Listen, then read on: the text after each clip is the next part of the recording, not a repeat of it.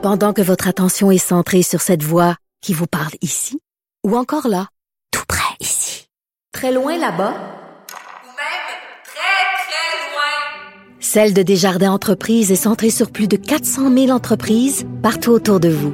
Depuis plus de 120 ans, nos équipes dédiées accompagnent les entrepreneurs d'ici à chaque étape pour qu'ils puissent rester centrés sur ce qui compte, la croissance de leur entreprise.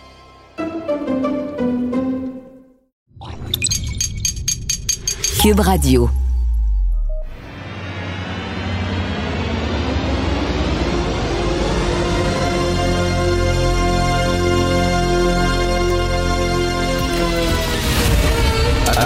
Attention, cette émission est laissée à la discrétion de l'auditeur.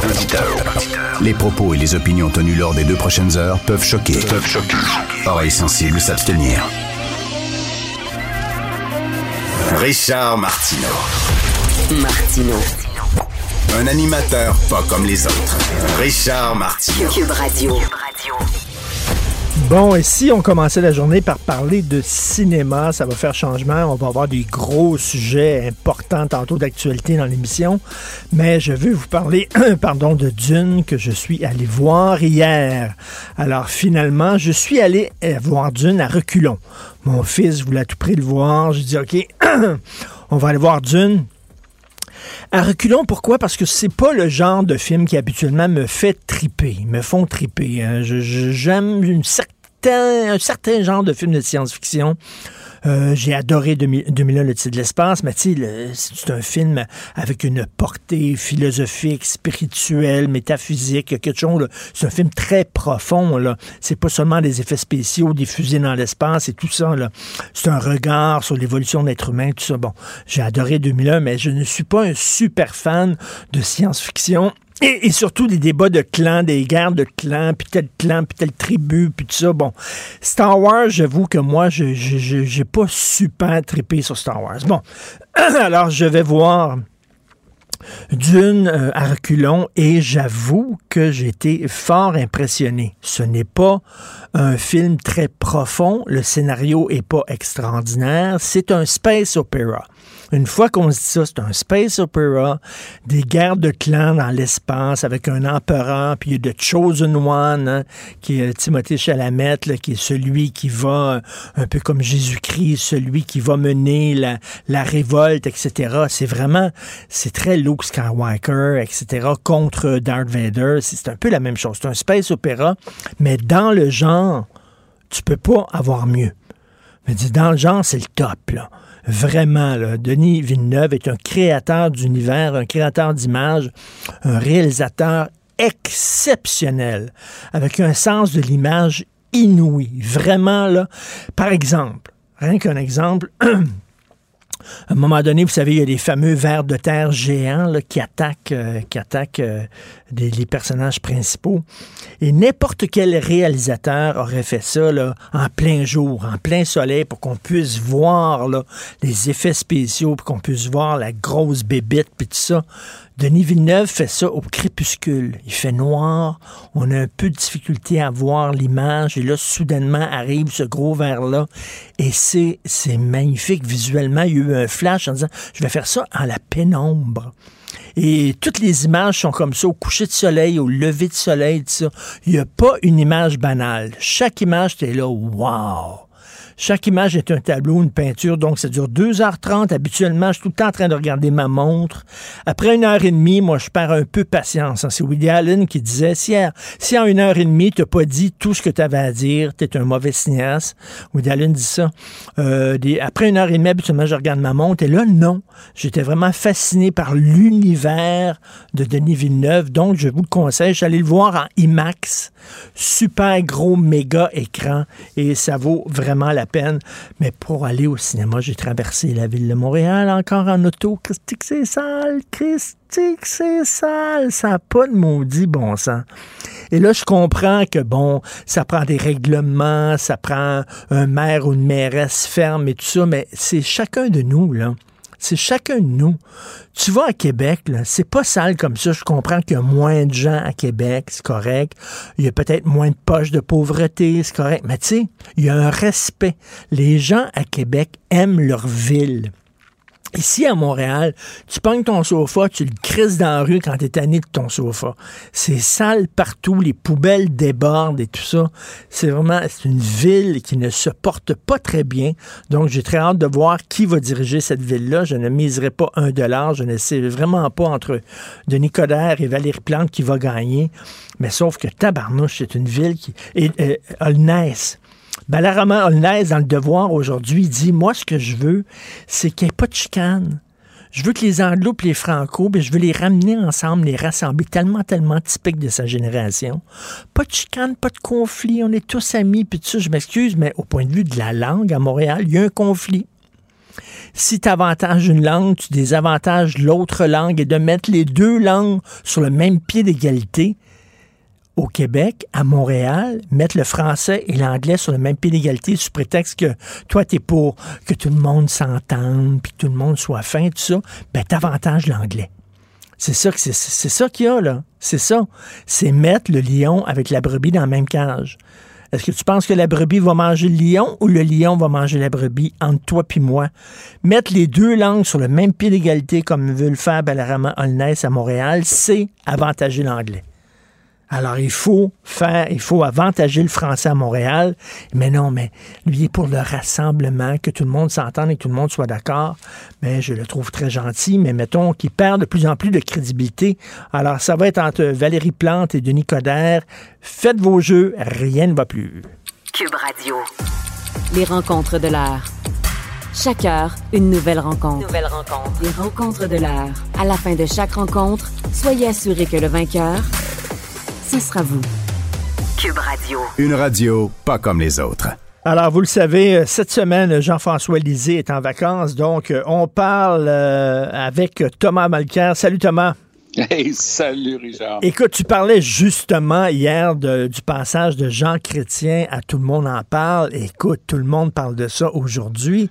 Je te poserai la question, Thomas, est-ce qu'on peut mettre ça un peu, je dis pas, je veux pas défendre à tout prix M.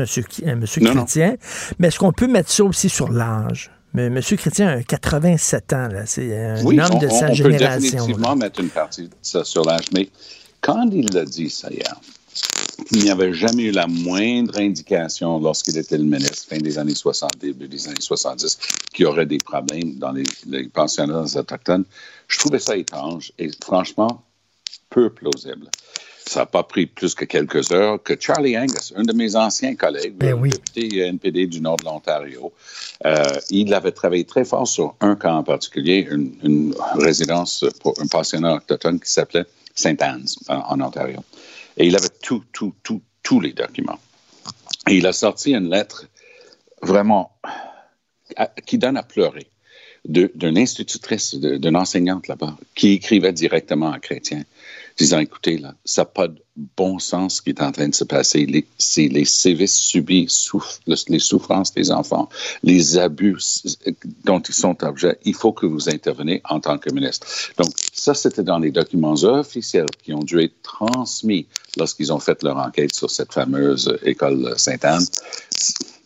Je ne dis pas que le ministre lit tout son courriel. OK, j'ai déjà été ministre, je comprends ça aussi mais il y avait trop de bruit de fond, euh, qu'on ne soit pas au courant qu'il y avait des gros problèmes. Puis l'insensibilité de, de M. Chrétien, lorsqu'il a fait une comparaison, oh, du moins, je venais d'une grande famille, puis mes parents ont dit, si tu veux aller à l'université, il faut que tu ailles à Trois-Rivières, ils étaient à Shawinigan, il faut que tu ailles en, en pensionnat à Trois-Rivières. Oui, mais l'école de pensionnat que Jean Chrétien, dont le grand frère était déjà médecin et ainsi de suite, lui est allé fréquenter une école tenu, puis avec des parents qui pouvaient le surveiller, aller le voir, faire des fêtes avec sa famille, et ainsi de suite. C'est pas comparable. Et le fait qu'il a fait cette comparaison met un cercle autour de la tâche en ce qui me concerne. Heureusement que Michel Jean était présent, tout le monde en parle. pour, euh, avec classe, hein, avec classe, hein, notre collègue Michel Jean. Ouais, tout à fait.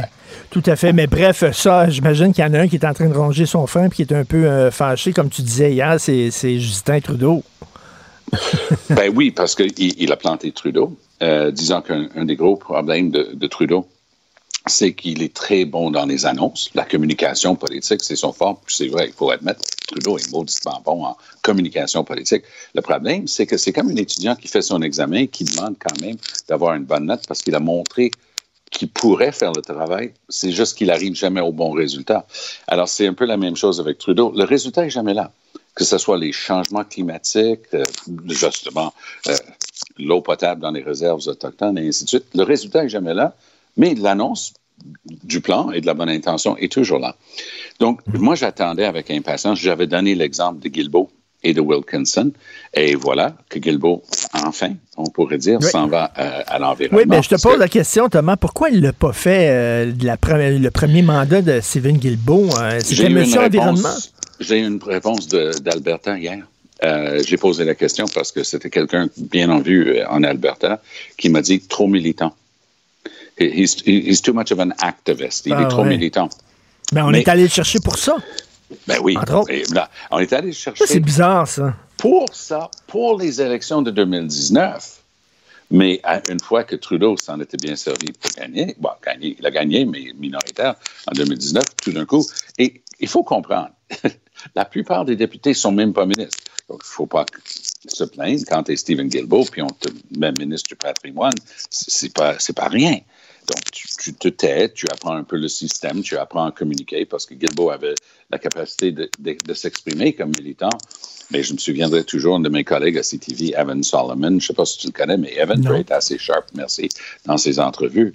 Puis il, a rabroué euh, sur sa compréhension de son projet de loi pour restreindre la haine dans l'Internet. Il a dit, mais c'est le gouvernement qui va décider ça. Il dit, non, non, c'est pas le gouvernement, c'est le CRTC. Comme si le CRTC, c'était pas un bras du gouvernement. Alors, c'était pas une bonne entrevue pour Stephen Guilbeault. Donc, lui, il va, il va aller à, l'environnement. Mais, et c'est un mais important, Wilkinson, qui est un gars qui est né en Saskatchewan, a grandi là-bas, donc connaît les ressources naturelles et son comté est en Colombie-Britannique, lui, il va rester ministre responsable des changements climatiques en plus d'être responsable des richesses naturelles. Donc, quand Trudeau va aller à Glasgow en fin de semaine, ça va être de toute beauté parce qu'il va avoir Stephen Guilbeault pour lui faire bien pareil, parce que Guilbeault est tellement connu en environnement, mm. mais pas juste au Canada, à l'international. Et quand il va donner un discours dans trois semaines à Calgary, ben, il va avoir Wilkinson pour lui faire bien pareil.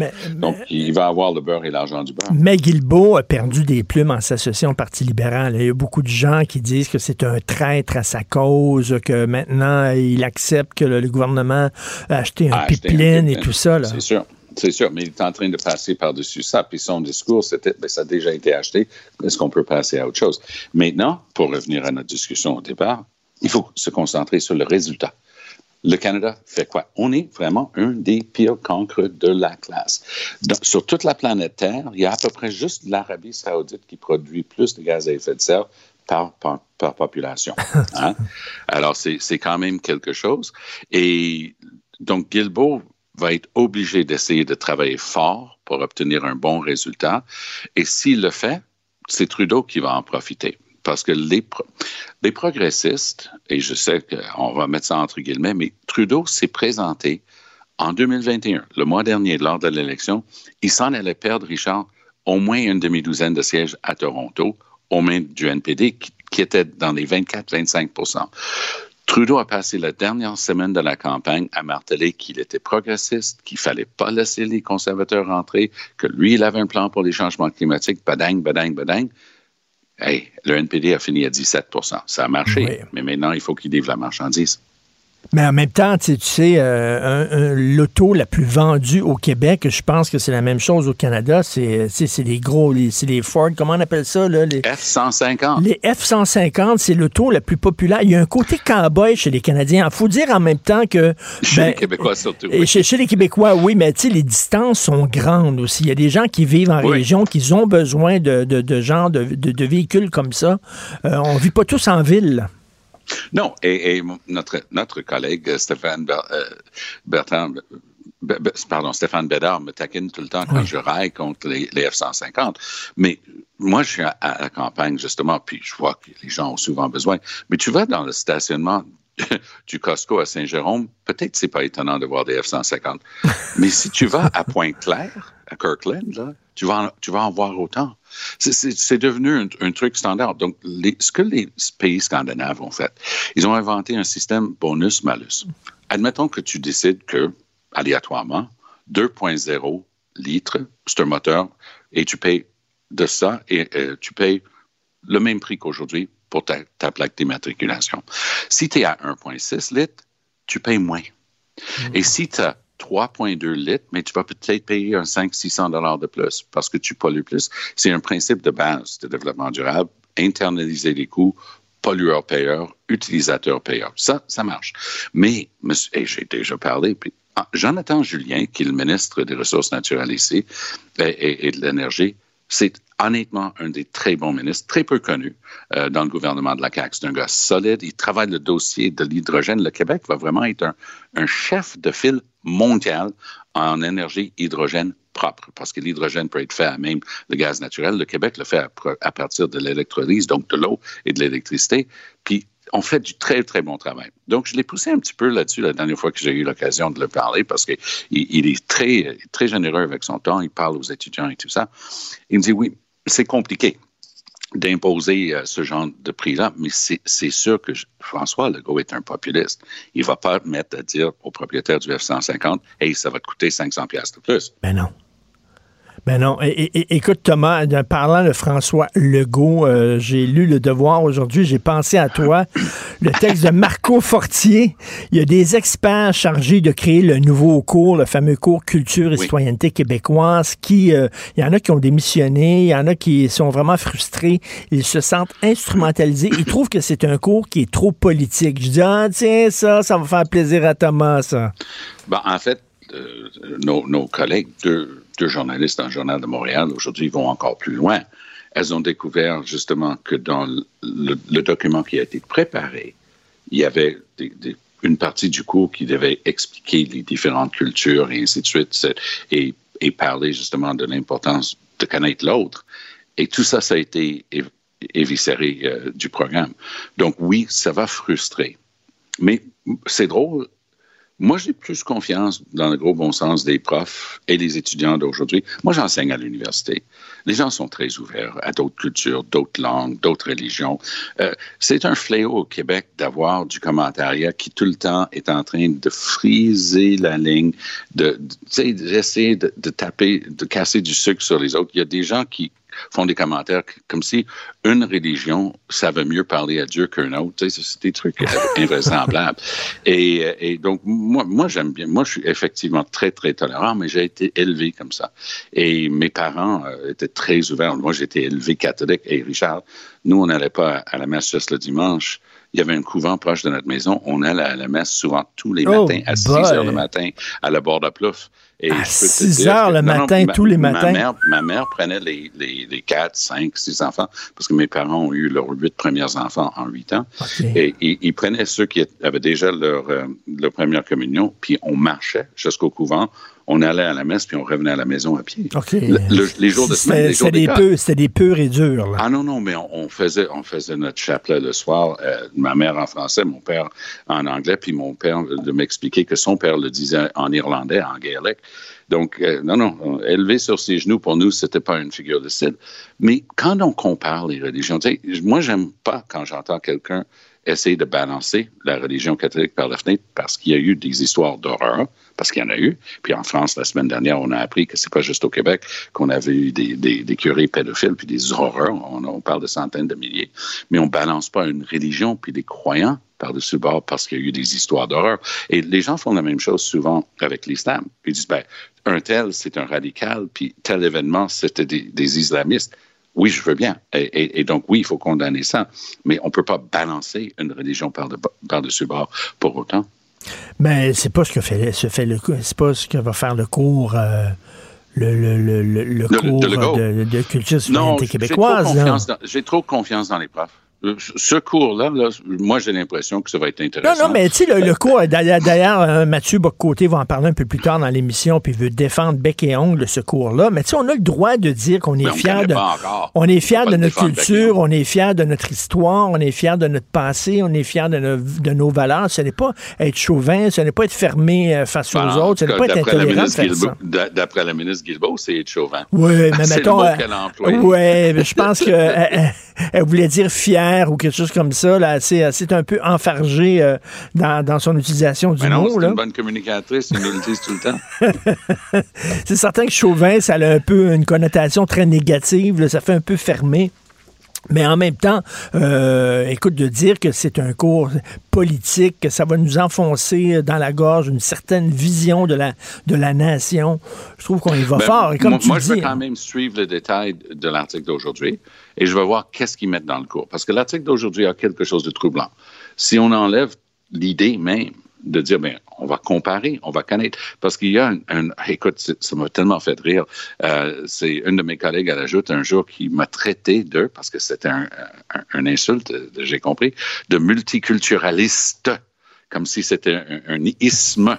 Alors, euh, j'ai souri, j'ai accusé le coup, mais j'ai compris qu'effectivement, si notre vision, c'est de dire on se sent envahi, noyé, on n'aura plus d'identité propre à l'intérieur de ce multiculturalisme. Non, non, mais Je attends, attends. Mais, si on peut être pour la diversité et contre le multiculturalisme. Le multiculturalisme, ça veut pas dire di- euh, con- euh, diversité. C'est une façon de gérer le vivre ensemble, une façon de gérer la diversité. Oui, oui, tout à fait. On peut être Mais- pour la diversité et contre le multiculturalisme. Oui, mais la dernière fois que j'étais sur l'autobus 105, j'ai pas entendu une seule personne me parler d'interculturalisme versus multiculturalisme parce que le monde s'en sacre. Le monde, le monde vit ensemble. Va sur Côte-de-Neige et Côte-Sainte-Catherine. Regarde la, la magnifique exemple d'un- d'une ville, d'un- d'un- d'une province, d'un pays où chacun sourit à l'autre. Les gens sont bien les uns avec les autres. Tu as le, boui-boui de, de l'un, puis sa nourriture de son pays que tu peux voir, puis aller déguster, puis toucher et entendre et Et, sentir. va, et C'est ça la beauté oui, de et. Thomas, va à Parc Extension et tu vas voir que ben des gens vivent en anglais. Et tu leur montres Ben, en une fait, photo de Véronique Cloutier, de Guillaume Lepage et de Marie-Claude Barrette et de Mario Dumont. Et ils savent pas, ils connaissent pas. Mais c'est pas interdit de ne pas savoir qui est Guillaume Lepage ni Mario Dumont. Ce que j'essaie de dire, c'est que si tu vas dans ces familles-là, parce que moi, c'était dans mon- ma circonscription quand j'étais député d'Outremont, euh, pendant les premières années, j'avais une bonne partie de Parkex, Parkex comme on l'appelle dans- mon comté, puis je connaissais les familles. Puis quand tu allais dans ces familles-là, avec des parents qui venaient de, disons, Pakistan, euh, y, a- il y a des dizaines d'années, les parents avaient appris un petit peu le français, mais les enfants parlaient le québécois. Et je dis le français d'ici, là, sans accent, Et ça prend- parce qu'ils étaient des enfants de la loi 101. Écoute, il faut se laisser parce que je sais que tu as la messe. Il faut que tu ailles à la messe, là, Thomas. À très bientôt, Richard. à demain. Salut. Salut. Pendant que votre attention est centrée sur cette voix qui vous parle ici, ou encore là, tout près ici, très loin là-bas, Ou même très, très loin. Celle de Desjardins Entreprises est centrée sur plus de 400 000 entreprises partout autour de vous. Depuis plus de 120 ans, nos équipes dédiées accompagnent les entrepreneurs d'ici à chaque étape pour qu'ils puissent rester centrés sur ce qui compte, la croissance de leur entreprise.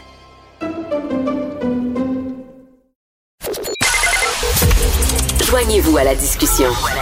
Appelez ou textez le 187 Cube Radio 1877 827 2346.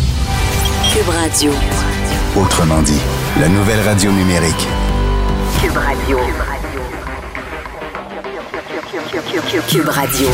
En direct à LCN. Salut Richard. Salut Jean-François. Eh, je sais pas si tu as entendu ça, mais le Vatican a dit que pendant la pandémie, le nombre d'exorcismes a augmenté. Hey, oui, j'ai vu ça. a augmenté. Écoute, attends une minute, là. Satan quitte le corps de cet homme, Maxime Bernier. Il ne t'a rien fait. Quitte le corps de cet homme. La pandémie n'existe pas. La pandémie n'existe pas. Quitte le corps de cet homme. Bon. Tes écouteurs n'ont pas résisté. Ouais, ben, écoute Hey. Richard, Bon. pendant, OK. pendant que tu. Bon, c'est ça, je disais, tes écouteurs n'ont pas résisté. Non, Trop de- absolument trop de pas. ce matin. hey, Richard, la date butoir pour la, la vaccination dans le monde de la santé, c'était le 15 octobre. Là, c'est rendu théoriquement le 15 novembre, mais déjà, M. Legault dit euh, ça pourrait aller au-delà. Ben oui, écoute, je te fais entendre le nouvel hymne national du Québec. On écoute ça. Chez nous à la maison, c'est moi le grand garçon. J'aime ça toucher à tout, je m'appelle Caillou. C'est Caillou. Alors, je sais pas si Ben vous oui, parce que entendez. j'ai vu, je t'ai lu ce matin, tu trouves que le Québec est gouverné par la mère de Caillou. Ben, la mère de Caillou, tu sais, Caillou a dit, Caillou a dit, euh, tu sais, la mère de Caillou est jamais fâchée. Vraiment, là, elle dit qu'elle va sévir, qu'elle va se fâcher, mais finalement, elle se fâche jamais. Alors, tu sais, c'est comme le 15 octobre, là. Le 15 octobre, ça va être la date butoir. Ça va être extrêmement important. Puis si vous n'êtes pas vacciné, les travailleurs de la santé, je vais vraiment être fâché. Et là, je vais sévir. Et là, finalement, arrive le 15 octobre. Les travailleurs de la santé, ils disent, on veut pas se faire vacciner, on préfère perdre notre job. Alors là, le gouvernement Legault est obligé de reculer, mais là, disent, là, ça va être le 15 novembre. Ou si vous n'êtes pas vacciné le 15 novembre, la maman de Caillou va être très, très, très fâchée. Alors là, eh, ouais, penses-tu vraiment que là, le 15 novembre, ça va vraiment changer? Et si, là, on est en train de reculer, peut-être, là, hein, peut-être que M. Legault dit, ben, peut-être que le 15 novembre, peut-être dans certaines villes, dans certains secteurs, il va falloir encore reporter la date butoir. Et là, tu dis, à quoi ça sert de donner des dates butoirs si on ne les fait pas respecter? À un moment donné, tu perds un peu de ton sérieux. Et c'est pas de la faute du gouvernement, bien sûr. Qu'est-ce que tu veux? Il y a des récalcitrants dans le milieu de la santé qui ne veulent pas se faire vacciner et le gouvernement est obligé de reculer pour le bien des Québécois. Mais sauf qu'à un moment donné, ça devient un peu ridicule de toujours repousser la fameuse date butoir. Il va falloir que le gouvernement arrête de faire ça parce qu'il ressemble de plus en plus à la mère de Caillou en disant Oh, Caillou, et jamais être fâché et jamais sévir là, à un moment donné. Est-ce que ça va être comme ça pour la loi 21, la loi 96? Il va y avoir une loi et si les gens la respectent pas, on va dire Oh, Caillou. Je sais pas, là, tu sais, vraiment. Oui, la question se pose. En tout cas, disons que ça perd en crédibilité à mesure qu'on repousse euh, l'échéance de mois en mois. Par ailleurs, quel propos de Jean Chrétien, ancien premier ministre, sur les pensionnats autochtones? Oui, alors, il était de passage à tout le monde en parle. D'ailleurs, une chance qu'il y avait notre confrère Michel Jean hein, pour le confronter, parce que les propos de M. Chrétien seraient, pas, seraient passés dans le beurre totalement. Là. Euh, une chance, M. Michel Jean le confronter avec classe. Mais M. Chrétien qui dit qu'à l'époque où il était ministre des Affaires autochtones, il n'a jamais entendu parler de l'affaire des pensionnats. Et là, ben, il y a quelqu'un du NPD qui dit, je m'excuse, mais là, j'ai en, possession d'un document, vous le saviez, a des lettres qui ont été envoyées euh, au ministère euh, que vous dirigiez. Et là, M. Chrétien, aujourd'hui, dans le devoir, dit, écoutez, je ne peux pas savoir tout ce qui se passe dans mon ministère. Il y a près de 1000 personnes qui travaillent là. Je le savais pas, j'étais pas au courant. Et ça démontre, euh, euh, écoute, quand tu es ministre, Selon moi, tu devrais pas rester seulement dans ton bureau et seulement écouter les gens avec qui tu travailles, mais tu devrais, si ministre des Affaires autochtones, la moindre des choses, c'est de parler aux gens qui, qui représentent les Autochtones. Il leur parlait pas, ces gens-là, ne lui ne discutait pas avec eux, parce que c'est pas récent, ça, l'affaire des pensions autochtones. Ça fait longtemps qu'on le sait. Il y a eu des livres, il y a eu des documentaires là-dessus. là. Je comprends qu'on vient de découvrir les charniers, là, mais les, les- les- les cimetières mais c'est quand même connu. Il dit qu'il ne savait pas. Je veux dire, voyons, il jasait pas, il sortait pas de son Hey. bureau pour rencontrer des gens du ministère. Bon, écoute, je veux pas faire de l'âgisme, Monsieur Chrétien, 87 ans. Bon, quand il dit euh, peut-être que j'ai pas été agressé parce que j'étais pas assez beau. C'est, mettons, Ouf, ça, ça ouais. manque un peu de compassion, mais mettons, mettons ça sur le dos de l'âge. Certaines personnes, quand ils vieillissent, ils perdent un peu leur filtre. Hein?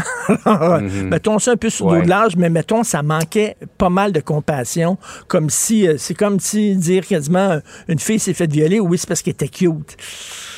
Disons, c'était pas ouais. les propos les plus géniaux, mais j'ai de, la- j'ai de la misère à croire, comme beaucoup de gens, que les gens qui représentent les nations autochtones n'ont pas parlé de ce problème-là à M. Chrétien lorsqu'il était ministre.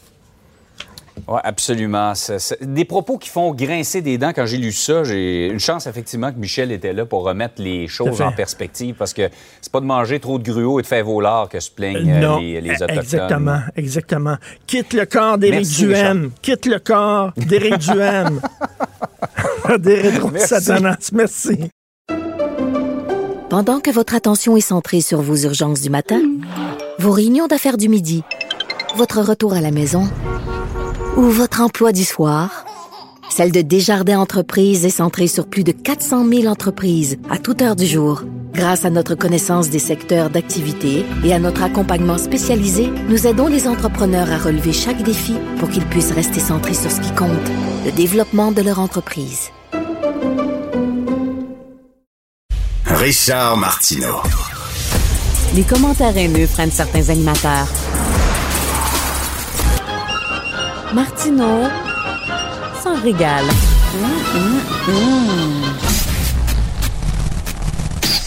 Alors, Facebook est abandonné, euh, boudé par les jeunes. On note cette année une baisse de 16% de l'utilisation des jeunes et euh, il y a des gens à Facebook qui sont inquiets de ça. Comment on peut récupérer euh, cette, euh, cette, cette clientèle cible? Nous allons parler avec François Charon, que vous connaissez bien, chroniqueur techno et créateur de l'excellent site web françoischaron.com. Salut François. Mes hommages. Mes hommages, Monsieur Charon. Écoute, mon confrère Vincent Dessureau euh, me dit toujours, euh, ça fait des mois qu'il me dit, écoute, t'es encore sur Facebook, Richard, voyons donc, c'est des mononcles puis des matantes qui sont sur Facebook. Les jeunes sont plus là. Est-ce que tu es d'accord avec ça? Ben, depuis le début. Euh, il y a eu des jeunes à Facebook seulement au tout début. Et très rapidement, euh, les jeunes, et ça doit faire 20 ans qu'on fait la chronique, il n'y a pas de jeunes sur Facebook. Fait que là, je veux dire, on va s'acheter le laminé puis on va le mettre sur le mur. Là. Dans le sens que euh, très vite, au début, ça a été le réseau, réseau social de tout le monde. Et là, euh, les jeunes ont réalisé que quand tu arrives à l'âge des premières, hein, la première cigarette, le premier verre de vin, la première fois que tu joues aux fesses, la première fois que tu frenches, ça te tente pas de faire ça devant papa puis devant ma tante? Hein? Fait qu'ils ont, ils, ont- ils- ils- ils ont évacué Facebook très rapidement, même quand Facebook était l'affaire la plus hot. Et ils sont partis dans toutes les nouvelles affaires un peu alternatives parce que c'est le propre des jeunes d'aimer les nouvelles affaires. Alors, ils se sont lancés, entre autres, dans Instagram, ils sont dans Snapchat, ils sont dans TikTok. Puis demain matin, on va lancer une autre patente. Ils vont se garrocher là-dessus comme si c'était un plat de bonbons. Fait que- et, mais l'affaire, si tu remarques, depuis toujours, quand... euh, Adolescents et jeunes adultes, les gens crachent sur Facebook. Puis encore une fois, là, il y, a- il y a- il y a un buzz là pour faire du Facebook, Facebook bashing depuis que la lanceuse d'alerte a sorti il y a des trucs. Puis bon, euh, ça, c'est un dossier, là. Mais, euh, encore une fois, si on recule la cassette, euh, depuis toujours, euh, quand les humains deviennent des adultes, c'est là qui, soit par intérêt ou par dépit, finissent par s'ouvrir un compte Facebook. Mais est-ce que est-ce qu'il y a une différence dans les discussions sur Facebook, selon toi, et sur euh, Twitter, par exemple, ou sur Instagram? Est-ce Twitter, que Twitter, là, je le mettrais dans un, dans un Tupperware, puis on va le mettre au congélateur. Dans le sens que, tu sais, tw- Twitter, Twitter, là, il y a à peu près juste les gens des médias qui savent que ça existe.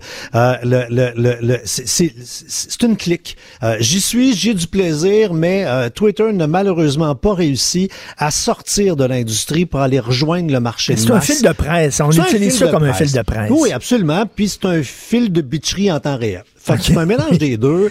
Euh, le, fait que oublions ça, parce qu'à mes yeux, c'est pas véritablement un vrai réseau social. Mais euh, si tu regardes euh, les, les, les, les autres, effectivement, Facebook a euh, quelque chose de très particulier. Un, c'est encore euh, presque le seul euh, réseau social qui génère du trafic à l'extérieur de Facebook. C'est-à-dire que lorsque tu as un Facebook, exemple, moi j'en ai un, je, je, à toutes les journées que je mets des nouvelles chroniques, euh, j'en parle sur Facebook, les gens cliquent énormément et se retrouvent sur les sites web, sur les sites des médias, sur les sites des entreprises.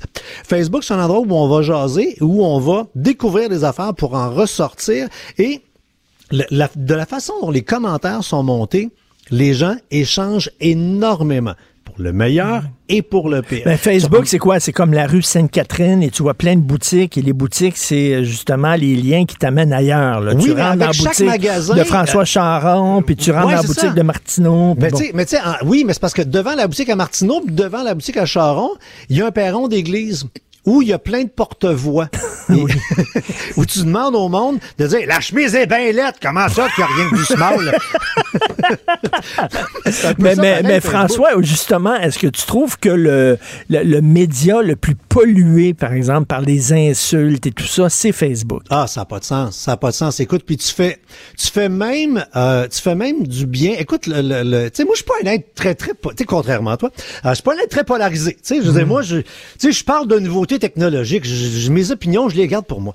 L'autre jour, on fait un concours sur ma page Facebook où on fait tirer un, un- un- un, un Vitamix, tu sais, là, les espèces de gros là, blenders de professionnels. Oui. Gros gadget techno que moi, je rêverais de me payer. C'est Ben trop oui. cher, je l'ai pas. Bon, on l'a commandé, on l'a fait tirer.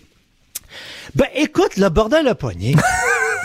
là, il y en a qui ont du vieux sûr en dedans d'eux autres, qui sont pas heureux. Puis là, voyons là, ça me traitait de vendu, puis de, hey, attends, attends, attends. Ben voyons. Ben oui. Fait que le, le- le- le- le- présentement, tout polarise. Et là, ce Ben oui, comprend- écoute, tu pourrais dire, là, mettons, euh, le bleu est ma couleur préférée, puis la chicane pognerait. Ouais, sauf que, euh, et, et c'est là où il faut monter comme euh, d'une coche l'intérêt qu'on porte envers Fa- Facebook, c'est ce qui euh, est démontré par les documents de la fameuse lanceuse Mmh, d'alerte, mmh. c'est que le le- l'algorithme de Facebook, et il faudra faire des études, et c'est en train de se faire des études très sérieuses pour savoir jusqu'à quel point Facebook aura pas fucké le cerveau du monde. C'est-à-dire que si je te euh, mais euh, face à différents types de contenus.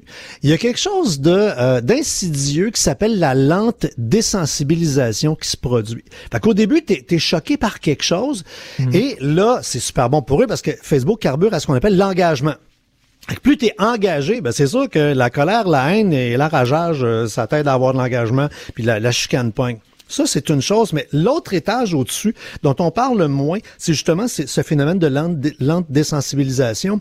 On est en train de trouver normal que qu'un kidam me, me traite de tous les noms parce que je fais un concours avec un blender. Ben, c'est ça- c'est ça de la désensibilisation, c'est-à-dire que ça devient comme naturel de se faire insulter. Oui, c'est pas normal. Alors, C'est que- pas normal. alors, ce gars-là, quand il me croise là, au centre d'achat, là, il se met pas à me cracher dessus. Et pourtant, sur le web, littéralement, c'est ce que cette personne-là faisait. Et, et je te donne cet exemple-là parce qu'il est un peu par le ridicule, mais, mais, mais même Mais- moi qui suis plus, pas un être polarisant, pas en tout, pas en tout, pas en tout, moi j'aide le monde à dire, Ben attention, oui. il y a tel nouveau virus, va découvrir telle nouvelle application. Tu sais, moi, je devrais bien plus collecter des merci que des va chier dans la vie. Ben oui. Et, et- puis ma- malgré tout, euh, dans, dans, notre- dans, notre page Facebook, on, tu sais, écoute, moi, les, les rares fois où j'ai fait des chroniques sur voici comment télécharger la nouvelle, la nouvelle application COVID, c'était moi l'inventeur du virus, là. Mais, Alors mais que François, Instagram, autour de moi, ça? autour de moi, je connais plein de gens qui quittent Facebook. Est-ce que est-ce Parce que qu'ils ont problème? Euh, le, le- les, les gens, c'est-à-dire que je, le- moi, ce que je vois, oui, il y a du monde qui quitte Facebook, mais ce que je sens plus, c'est que les gens euh, euh, commencent à découvrir vraiment les autres façons de communiquer. Fait qu'ils vont sur Instagram pour échanger tout ce qui est plus in- inspiration. Euh, ils vont s'amuser sur TikTok. Donc, euh, euh, au lieu d'être sur un seul réseau social, les gens se regardent dans leur téléphone souvent là. Tu sais, t'as les petits carrés d'applications, là. Oui. Euh, les réseaux sociaux, ça fait maintenant une rangée. Hein? Les gens, ils ont Facebook, mais ils ont Instagram, ils ont TikTok, donc ils se promènent. Et Facebook, c'est encore, on le disait, le, le, le, le perron de l'église. Fait que c'est via Facebook que tu as les invitations, c'est via Facebook que tu as les échanges, c'est via Facebook qui sert un peu de fil de presse, parce que c'est de même que si tu suis euh, euh, quelques médias, ben c'est comme ça que tu as tes nouvelles du jour. Ben la nouvelle, tu vas pas juste te fier euh, euh, au titre, tu vas cliquer souvent parce que ça t'intéresse. Et là, hop, tu te ramasses sur le site de la station de TV, le site de la radio, sur mon site à moi, et là, tu te renseignes ce que les autres médias euh, numériques, euh, tu sais, genre euh, Instagram et compagnie, font moins parce qu'ils sont plus bâtis sur euh, tu vas dans Instagram, tu restes dans Instagram, tu échanges dans Instagram et Instagram, tu remarqueras, il est bâti pour que tu commentes peu. À pas faire des petits cœurs, dire que c'est beau, puis c'est dans le fun. Puis C'est ça, mais, mais si, là, je le vois, là, je la vois, je te parle, la différence de génération, tu sais, il y a une génération plus vieille, beaucoup plus cynique. Euh, on aime se chicaner, puis se débattre et tout ça. Donc, c'est des gens un peu plus vieux qui vont s'engueuler sur Facebook.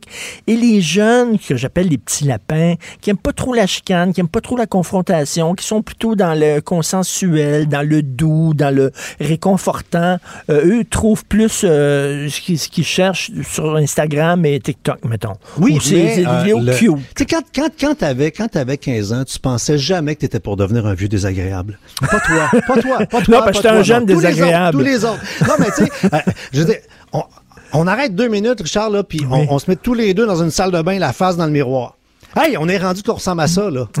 Hi, hi, hi, attends, nous, même nous, là, voyons donc, on, on- on a des poils gris d'en face, on a des plis, on a une petite bédaine. Ça se peut pas. Ça se peut pas. Moi, j'ai 20 ans, je suis un Adonis, je, je suis ridicule, j'ai la vie devant moi. Ben non. Fait, que- fait que le- le- c'est normal d'avoir du vieux sûr, Mais- parce qu'en vieillissant, le vieux sûr arrive. Mais France, euh, Facebook se retrouve comme plusieurs médias où, à un moment donné, les jeunes, par exemple, délaissent les médias traditionnels pour aller dans des médias un peu plus alternatifs. Donc, Facebook euh, euh, voit, euh, vit à peu près la même chose. Les Ouais, jeunes Facebook a quand même Facebook. fait 9 milliards de profits dans le troisième trimestre. Ah, pas pire. 17 d'augmentation. C'est pas pire. En même temps, là, euh, le, tu sais, comme exemple comme moi, mon site web, là, j'ai à peu près pas de 30 ans et moins qui viennent sur mon site web. Pourquoi? Parce qu'en bas de 30 ans, tu t'en fiches de pogner un virus, ton ordinateur, ton téléphone il est fini, tu vas en acheter un autre, au pire ta mère va t'en racheter un. Euh, là, oh, mais quand tu as un appartement, un enfant, une maison, ce qui s'appelle des responsabilités, ben là, tu commences à t'intéresser à dire, ah, on va-tu mettre une caméra de surveillance dans la maison? Ouais, un contrôle parental, mon enfant, faudrait pas qu'il y ait... Fait le- le- les, Hmm. les gens qui consomment de l'information, puis là je le mets avec des gros guillemets très larges, c'est des adultes. Fait que c'est normal que euh, Facebook se glissant vers un endroit euh, qui est un endroit d'échange. Moi, je vois, je vois pas une grande surprise. Je vois même pas de nouvelles, parce que comme je te dis, je, je suis convaincu que toi et moi, ça doit faire au moins la Mais quatrième c'est fois quand même, c'est quand même, écoute, c'est une baisse de 16 Oui. cette année quand même, là, seulement cette année. Et, mais euh, ça va écoute, sur Instagram. et en terminant, C'est euh, toujours dans la même compagnie, hein? un changement de nom, oui, c'est ça, c'est la même compagnie, un changement de nom, Facebook, qu'est-ce que tu en penses de ça? Ben, Google a fait ça il y a, il y a, il y a deux, deux, deux, trois ans. Euh, Parce que la compagnie s'appelait Google, fait que c'était mêlant. Fait que là, ils ont donné un nom à la compagnie. C'est pas le réseau social qui va changer de nom, ça va être la compagnie qui va changer de nom. Ça va s'appeler euh, euh, the, the International Social Media Incorp. euh, hein? Puis ah, tu vas avoir le réseau social Facebook, le réseau social Instagram, et ultimement peut-être qu'un jour on pourrait changer le nom, euh, de, le nom, le nom de Facebook parce que c'est un nom qui, on le voit au fil des années, perd de son lustre. Euh, mais des fois, changer de nom c'est dur parce que le monde va en plus ça Ben fait, oui. je veux dire, euh, on- on- on- on- il y a du monde qui fait encore leur Steinberg. Là.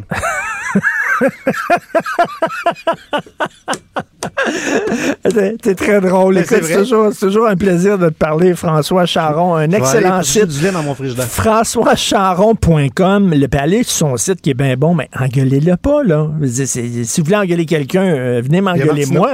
Il y a moi, mais la- laissez François Charon tranquille, maudit. Merci, François. Toujours un plaisir. Salut. Bye. L'émission de Richard Martineau est aussi un balado. Écoutez au moment qui vous convient en vous rendant sur l'application ou le site cube.radio. Le, le commentaire de Félix Séguin, un journaliste d'enquête pas comme les autres. Hey, Félix, on va-tu parler de coke? Oui, certainement. 400 kilos de coke, un Québécois qui était pogné à trafiquer 400 kilos de coke. C'est beaucoup de neige, ça. Oui, oui, c'est une tempête, en fait. Les États-Unis demandent l'extradition du Québécois Guillaume Latour-Lettre. Euh, lui, c'est euh, un VP d'une compagnie de transport routier et ce qu'on le, ce qu'on lui reproche, c'est d'avoir utilisé un camionneur de son organisation pour importer plus de 400 kilos de coke des États-Unis. Euh, il aurait utilisé donc sa propre compagnie de transport pour ce faire. Voici comment il fonctionnait. D'abord, lui, ce qu'il faisait, c'est qu'il offrait euh, aux camionneurs 250 kilos de cocaïne. Chaque camion pouvait contenir environ 250 euh, kilos. Donc, tu sais, fais le calcul, ça devenait assez payant parce que à la première tentative, une cargaison qu'on estime environ à 200 kilos de drogue qui s'est fait en novembre 2019, le camionneur s'est rendu euh, près de York, en Pennsylvanie, et lui, la tourlettre avait déjà franchi la frontière. Il était là avec son camionneur. Donc, il aurait chargé la drogue dans un camion. Il y avait une cache dans le camion. Il passe par Stansted en Estrie. Et dans les jours suivants, notre la tourlettre en question s'est présentée chez le camionneur pour lui remettre un sac de 50 000 dollars selon Oh. euh, les Américains. Donc, tu vois, tu transportes 200 kilos, tu fais 50 000. Alors, ça pouvait être alléchant pour le camionneur, bien que c'est toujours difficile à comprendre pourquoi quelqu'un se laisse amener dans une combine de la sorte, Ben surtout oui. en passant la frontière américaine, Richard, parce que là, la tour lettre, là, pas la justice canadienne là, qui le fait face si la demande d'extradition euh, est acceptée. C'est à la justice américaine. On est ailleurs Aïe, dans la oui, t'es ailleurs, certain. Là. Écoute, ça me fait penser au film The Mule de Clint Eastwood, euh, justement, où c'est un vieux monsieur qui décide, lui, de transporter euh, euh, de la drogue, je crois, pour un cartel. ou En tout cas, bref, et comme tu dis, là, c'est pas une prison canadienne, c'est une prison américaine. Attends une minute, là. C'est ça. Et le fameux, ce qu'on appelle le fameux quantum, là, donc la, la fourchette, là, la sentence qui sera déterminée, si M. L'être est reconnu coupable de cette accusation, il risque de passer plusieurs années derrière les barreaux. Puis il l'a pas fait juste une fois. hein. Ce que je t'ai raconté qui s'est passé à York, en Pennsylvanie, ça survient euh, une semaine plus tard. Après ça, on emmène 80 kilos de cocaïne, on traverse. Après ça, euh, on se rend compte que le total de la marchandise qui a été euh, transbordée au Canada vaut environ 14 millions sur le marché noir. Puis à un moment donné, boum, l'affaire ne fonctionne plus. Une troisième semaine, euh, suivant les deux premières, là où, ils tentent d'importer 142 kg de cocaïne. Puis là, il y a un chien qui s'appelle Scooby euh, au poste de Derby Line dans le Vermont, euh, des douaniers qui a flairé cette marchandise-là. Ils ont enlevé un panneau de bois qui était situé en avant de la remorque.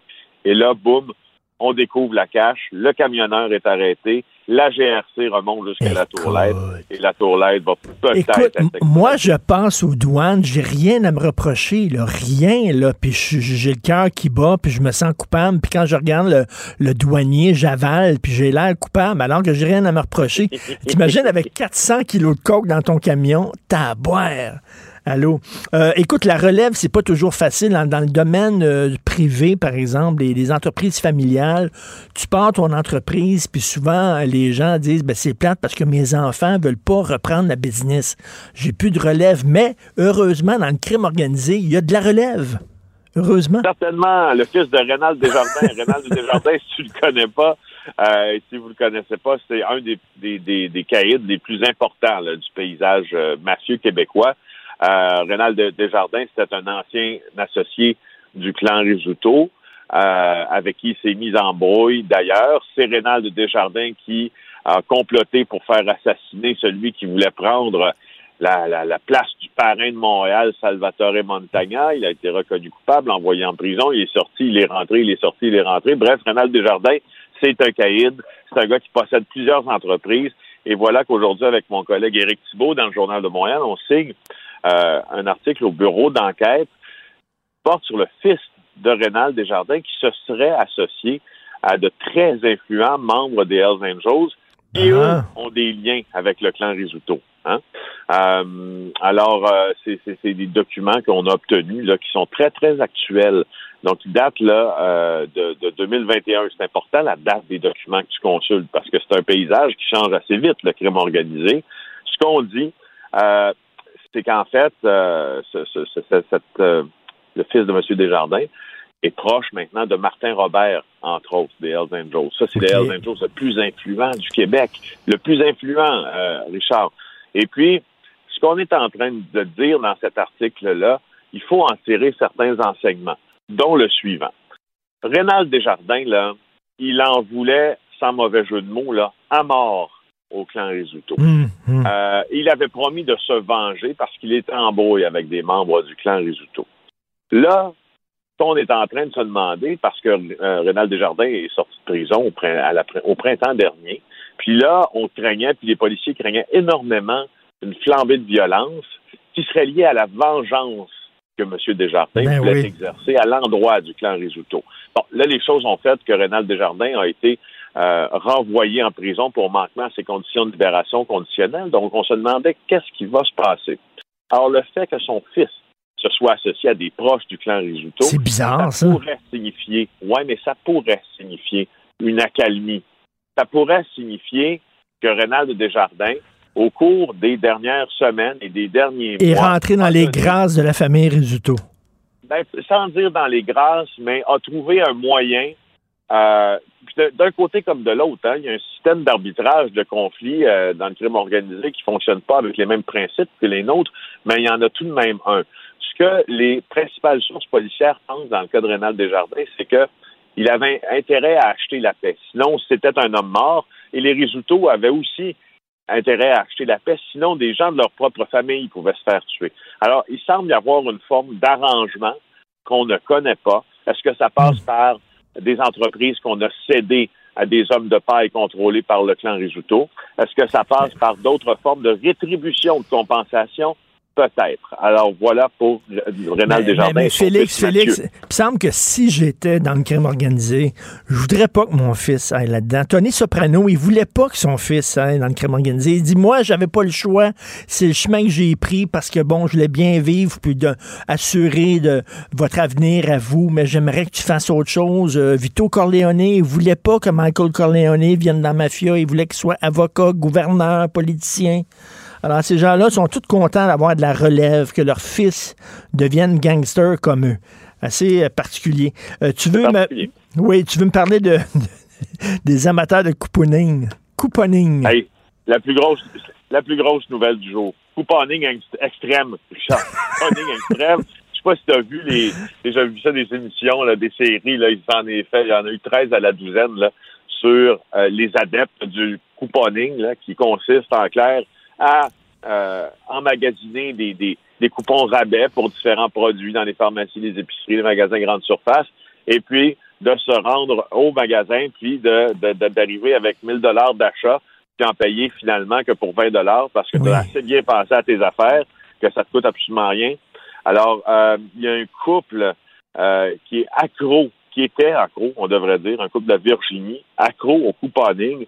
Écoute, qui a été accusé d'une fraude évaluée à 31 millions de dollars. Ben voyons. Attention. Qu'est-ce qu'ils font? Des faux coupons? c'est- c'est que la dame de ce couple-là avait utilisé et avait euh, réussi à parfaire une technique pour imprimer des coupons elle-même et manipuler les codes barres des coupons euh, pour qu'ils soient, euh, qu'ils soient autorisés, puis que les marchands chez qui on se présente avec ces coupons-là nous octroient le fameux rabais. Ils ont découvert des coupons dans l'ordinateur de cette femme-là qui s'appelle Lorianne Talon. 13, des coupons pour 13 000 produits différents, Richard. C'est elle qui était le cerveau de cette opération-là. Donc, elle imprime de faux coupons. Elle euh, bidouille les, les codes barres de ces coupons-là. Et sur un réseau encrypté par Internet, elle propose à certains euh, acheteurs ces fameux coupons. Elle se fait payer en crypto-monnaie. Et là, euh, elle a eu par ce, stratagème euh, la belle vie pendant des années. Écoute, elle a fait rénover sa cuisine, elle s'est fait une. Il y a un seul manufacturier qui affirme avoir perdu jusqu'à 125 000 dollars en raison des coupons. OK, ben ça, ça c'est une série sur Netflix. C'est le prochain Lion Je King. là. Je le sais. C'est- vraiment, c'est une prochaine. Écoute, tu sais qu'à un moment donné, j'avais un chalet euh, à la campagne et j'allais à l'épicerie du petit village et il y avait un homme multimillionnaire très connu que je ne nommerai pas qui allait à ce chalet-là acheter du poulet à des coupons. Il y avait ses coupons. Le bonhomme, là, il, il- il valait de l'or. là. Il chiait des lingots d'or. Je suis convaincu. Là, il arrivait avec ses petits coupons. Moi, ça me faisait tellement rire pour sauver 50 cents sur le poulet. Christy, écoute. Ah. Et, et, euh, Et c'est avec des scènes qu'on fait des piastres, puis c'est avec des piastres qu'on fait des mille, puis c'est avec des mille qu'on fait des millions. Et en terminant, il faut se parler de ça. Les, les gens qui sont très riches, Richard, Oui. moi, j'en connais aussi des gens qui possèdent des fortunes. faut pas penser que ces gens-là sont nécessairement les plus grands dépensiers, notamment en ce qui a trait à l'épicerie. Moi aussi, je connais une personne qui a beaucoup d'argent qui utilise des coupons. Des coupons? Et qui dit parce qu'elle veut payer le juste prix pour ces Ben, choses. exactement. S'il y a une pièce à faire, c'est moi qui vais en faire. Le bonhomme même, il arrivait à la fin de la journée pour acheter le poulet. Puis sais, le poulet est moins cher à la fin de la journée parce qu'il faut qu'il s'en débarrasse. Et le bonhomme le savait. Et à la fin de la journée l'épicerie pour avoir le poulet moins cher. Écoute, il faut euh, rapidement, là, euh, euh, il y a un maire qui a décidé, lui, m'a aller pisser sur le terrain de mon opposant. Il y a un terrain, m'a aller pisser dessus. C'est assez débile, hein? Un- un- moi, je, encore là, j'en suis pas revenu. Euh, on parle de Wentworth Nord. Il y a un maire des Laurentides qui déjà a passé six fois depuis devant la déontologie pour des manquements à son code d'éthique, qui est allé uriner sur le terrain d'un de ses adversaires politiques en face de la caméra de surveillance. L'adversaire politique, c'est François Galli, le maire de Wentworth Nord, euh, qui, est, qui est, on pourrait dire, en vedette euh, dans cette vidéo qui a été tournée dimanche par la caméra de surveillance du conseiller. Mais, mais c'était un André hasard. Il avait, il avait vraiment envie de pisser, puis euh, il, il a pissé, puis ça, ça donnait être où il a dit non, non, moi, je vais aller pisser sur son terrain, lui.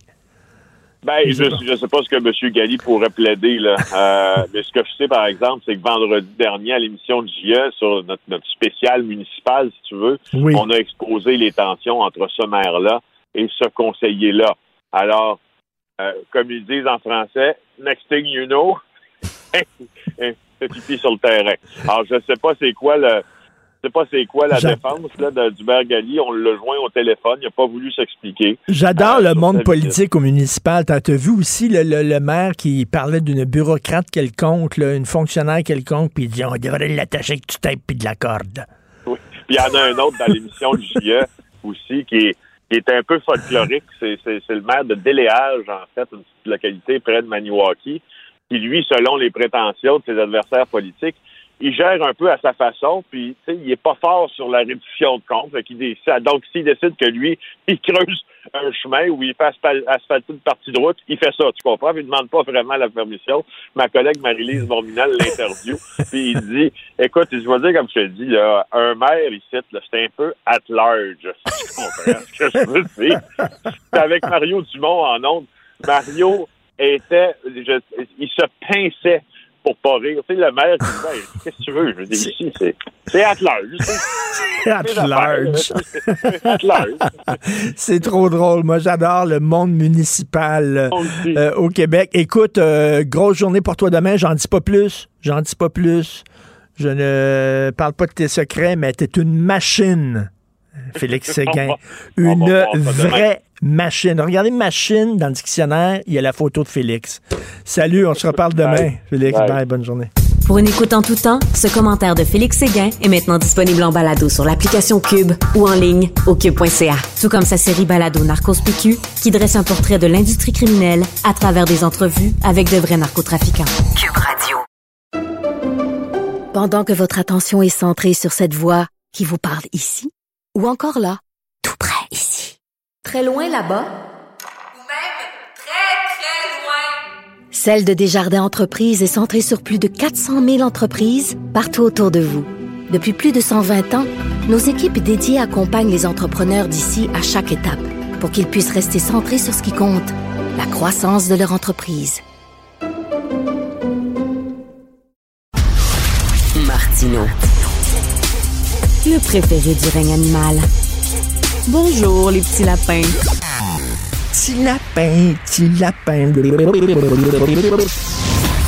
Gilles Bonjour, mon cher Richard. Richard Martineau. Pauvre petit lapin. La rencontre. Point à l'heure des cadeaux. Je serai pas là, là à vous flatter dans le sens du poil. Point à la ligne. C'est très important là, ce qu'on dit. La rencontre pro Martineau. Alors, Gilles, il y avait un débat hier entre Valérie Plante, M. Balarama Holness et Denis Coderre. Qui était le vainqueur? C'est très difficile à dire, très, très difficile à dire. Je me suis attardé, enfin, j'ai vu tous les chroniqueurs ce matin. Il y en a qui donnent une légère avance à Valérie euh, Plante, mais il en demeure pas moins que du point de vue contenant d'image, d'image, ça a été un débat, un beau débat, bien équilibré en termes d'image. Les deux se sont très bien comportés. Valérie était moins nerveuse, plus télégénique. Elle a un sourire communicatif. Ça, évidemment, c'est le contenant, c'est l'image. Alors que Coder, quand même, il est m'a paru beaucoup plus solide qu'il l'était, plus sûr de lui dans une langue. Ça, ça m'a étonné. C'est la deuxième semaine et s'il se maintient là-dessus, il pourra toujours, en tout cas, être fier d'être le premier magistrat de la ville avec une langue, non pas une langue au nom du peuple, puis des quétaines, puis euh, le joual, mais une langue châtiée. Qui a gagné maintenant? Ben, ils ont à peu près prédit les mêmes choses, les mêmes dossiers. Coder a peut-être été un petit peu plus fort au chapitre de la sécurité, bon, en annonçant qu'il va augmenter le nombre de policiers. Et euh, en tout cas, je pense qu'ils ont compris tous les deux leurs erreurs du passé. Et aussi, on oublie toujours, dans un thème de la sorte, le thème majeur que personne, mais on oublie. Qu'est-ce que tu veux? Au Québec? On sait plus, je me souviens.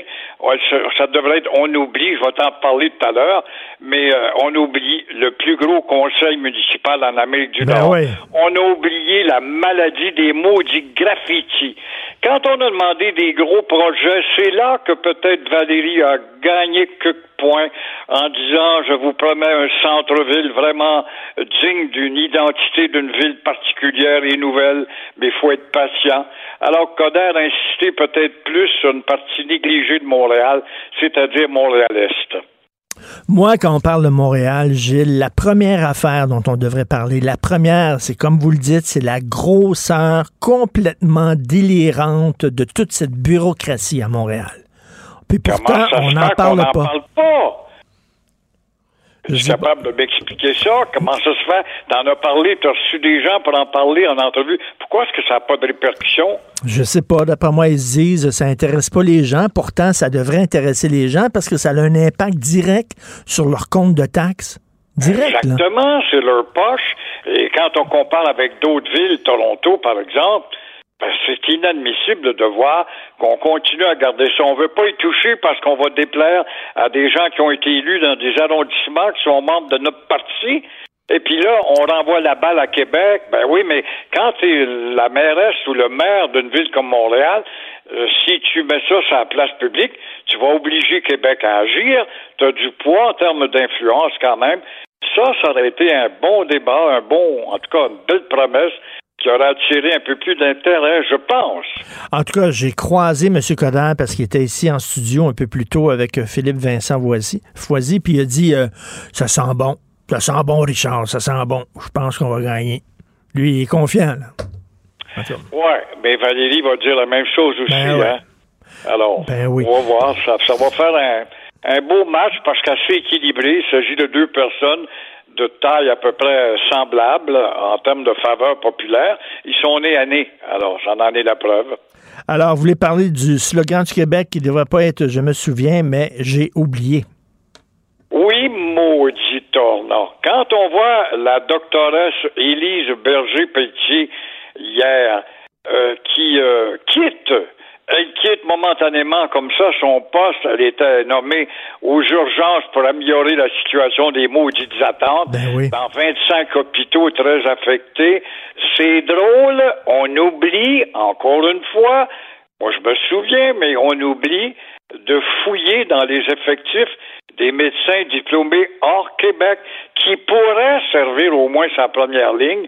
On oublie d'en parler. On ne parle jamais, on oublie, on ne parle jamais, on en parlait tous les deux tout à l'heure, du plus gros conseil municipal ou chapitre municipal du Québec. On oublie d'en parler. On oublie de parler des graffitis qui est devenu une malédiction. Oui, mais c'est un phénomène mondial, va me dire que quand foiré.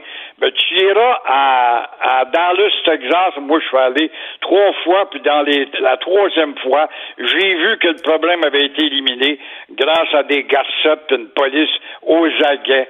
Au chapitre de l'identitaire cher à la CAQ, on ne parle jamais, on oublie, dans la nouvelle loi 101 rafraîchie, on oublie de parler des raisons sociales anglaises, de tous les maudits commerces qui défigurent Montréal dans sa personnalité.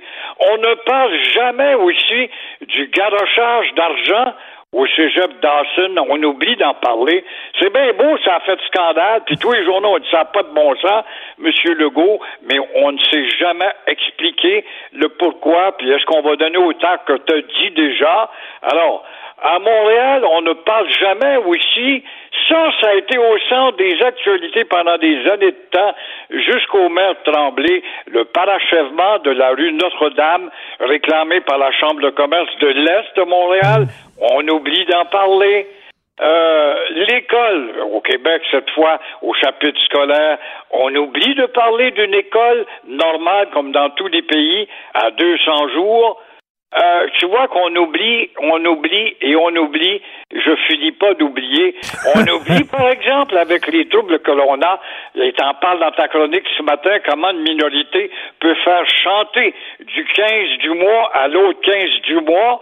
Alors, avec le vaccin, on oublie de parler qu'il serait grandement temps qu'on réécrive le code du travail pour les employés du public et parapublic dont les patrons, c'est le peuple. On l'oublie. On n'a pas une grande mémoire.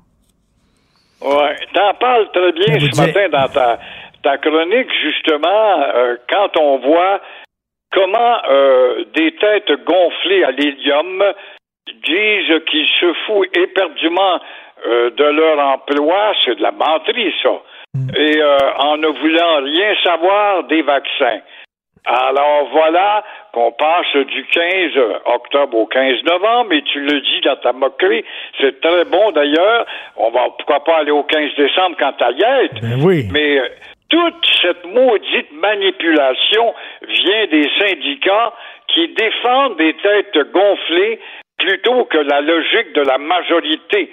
Alors, est-ce que le temps n'est pas venu, ça presse, ça presse, on oublie d'en parler, de justement décertifier ou de réécrire le code du travail, le code des syndicats pour le secteur public et parapublic, où on oublie encore, oublie, oublie, puis oublie, on oublie que le patron de ces gens-là, dans le public et parapublic, c'est le public.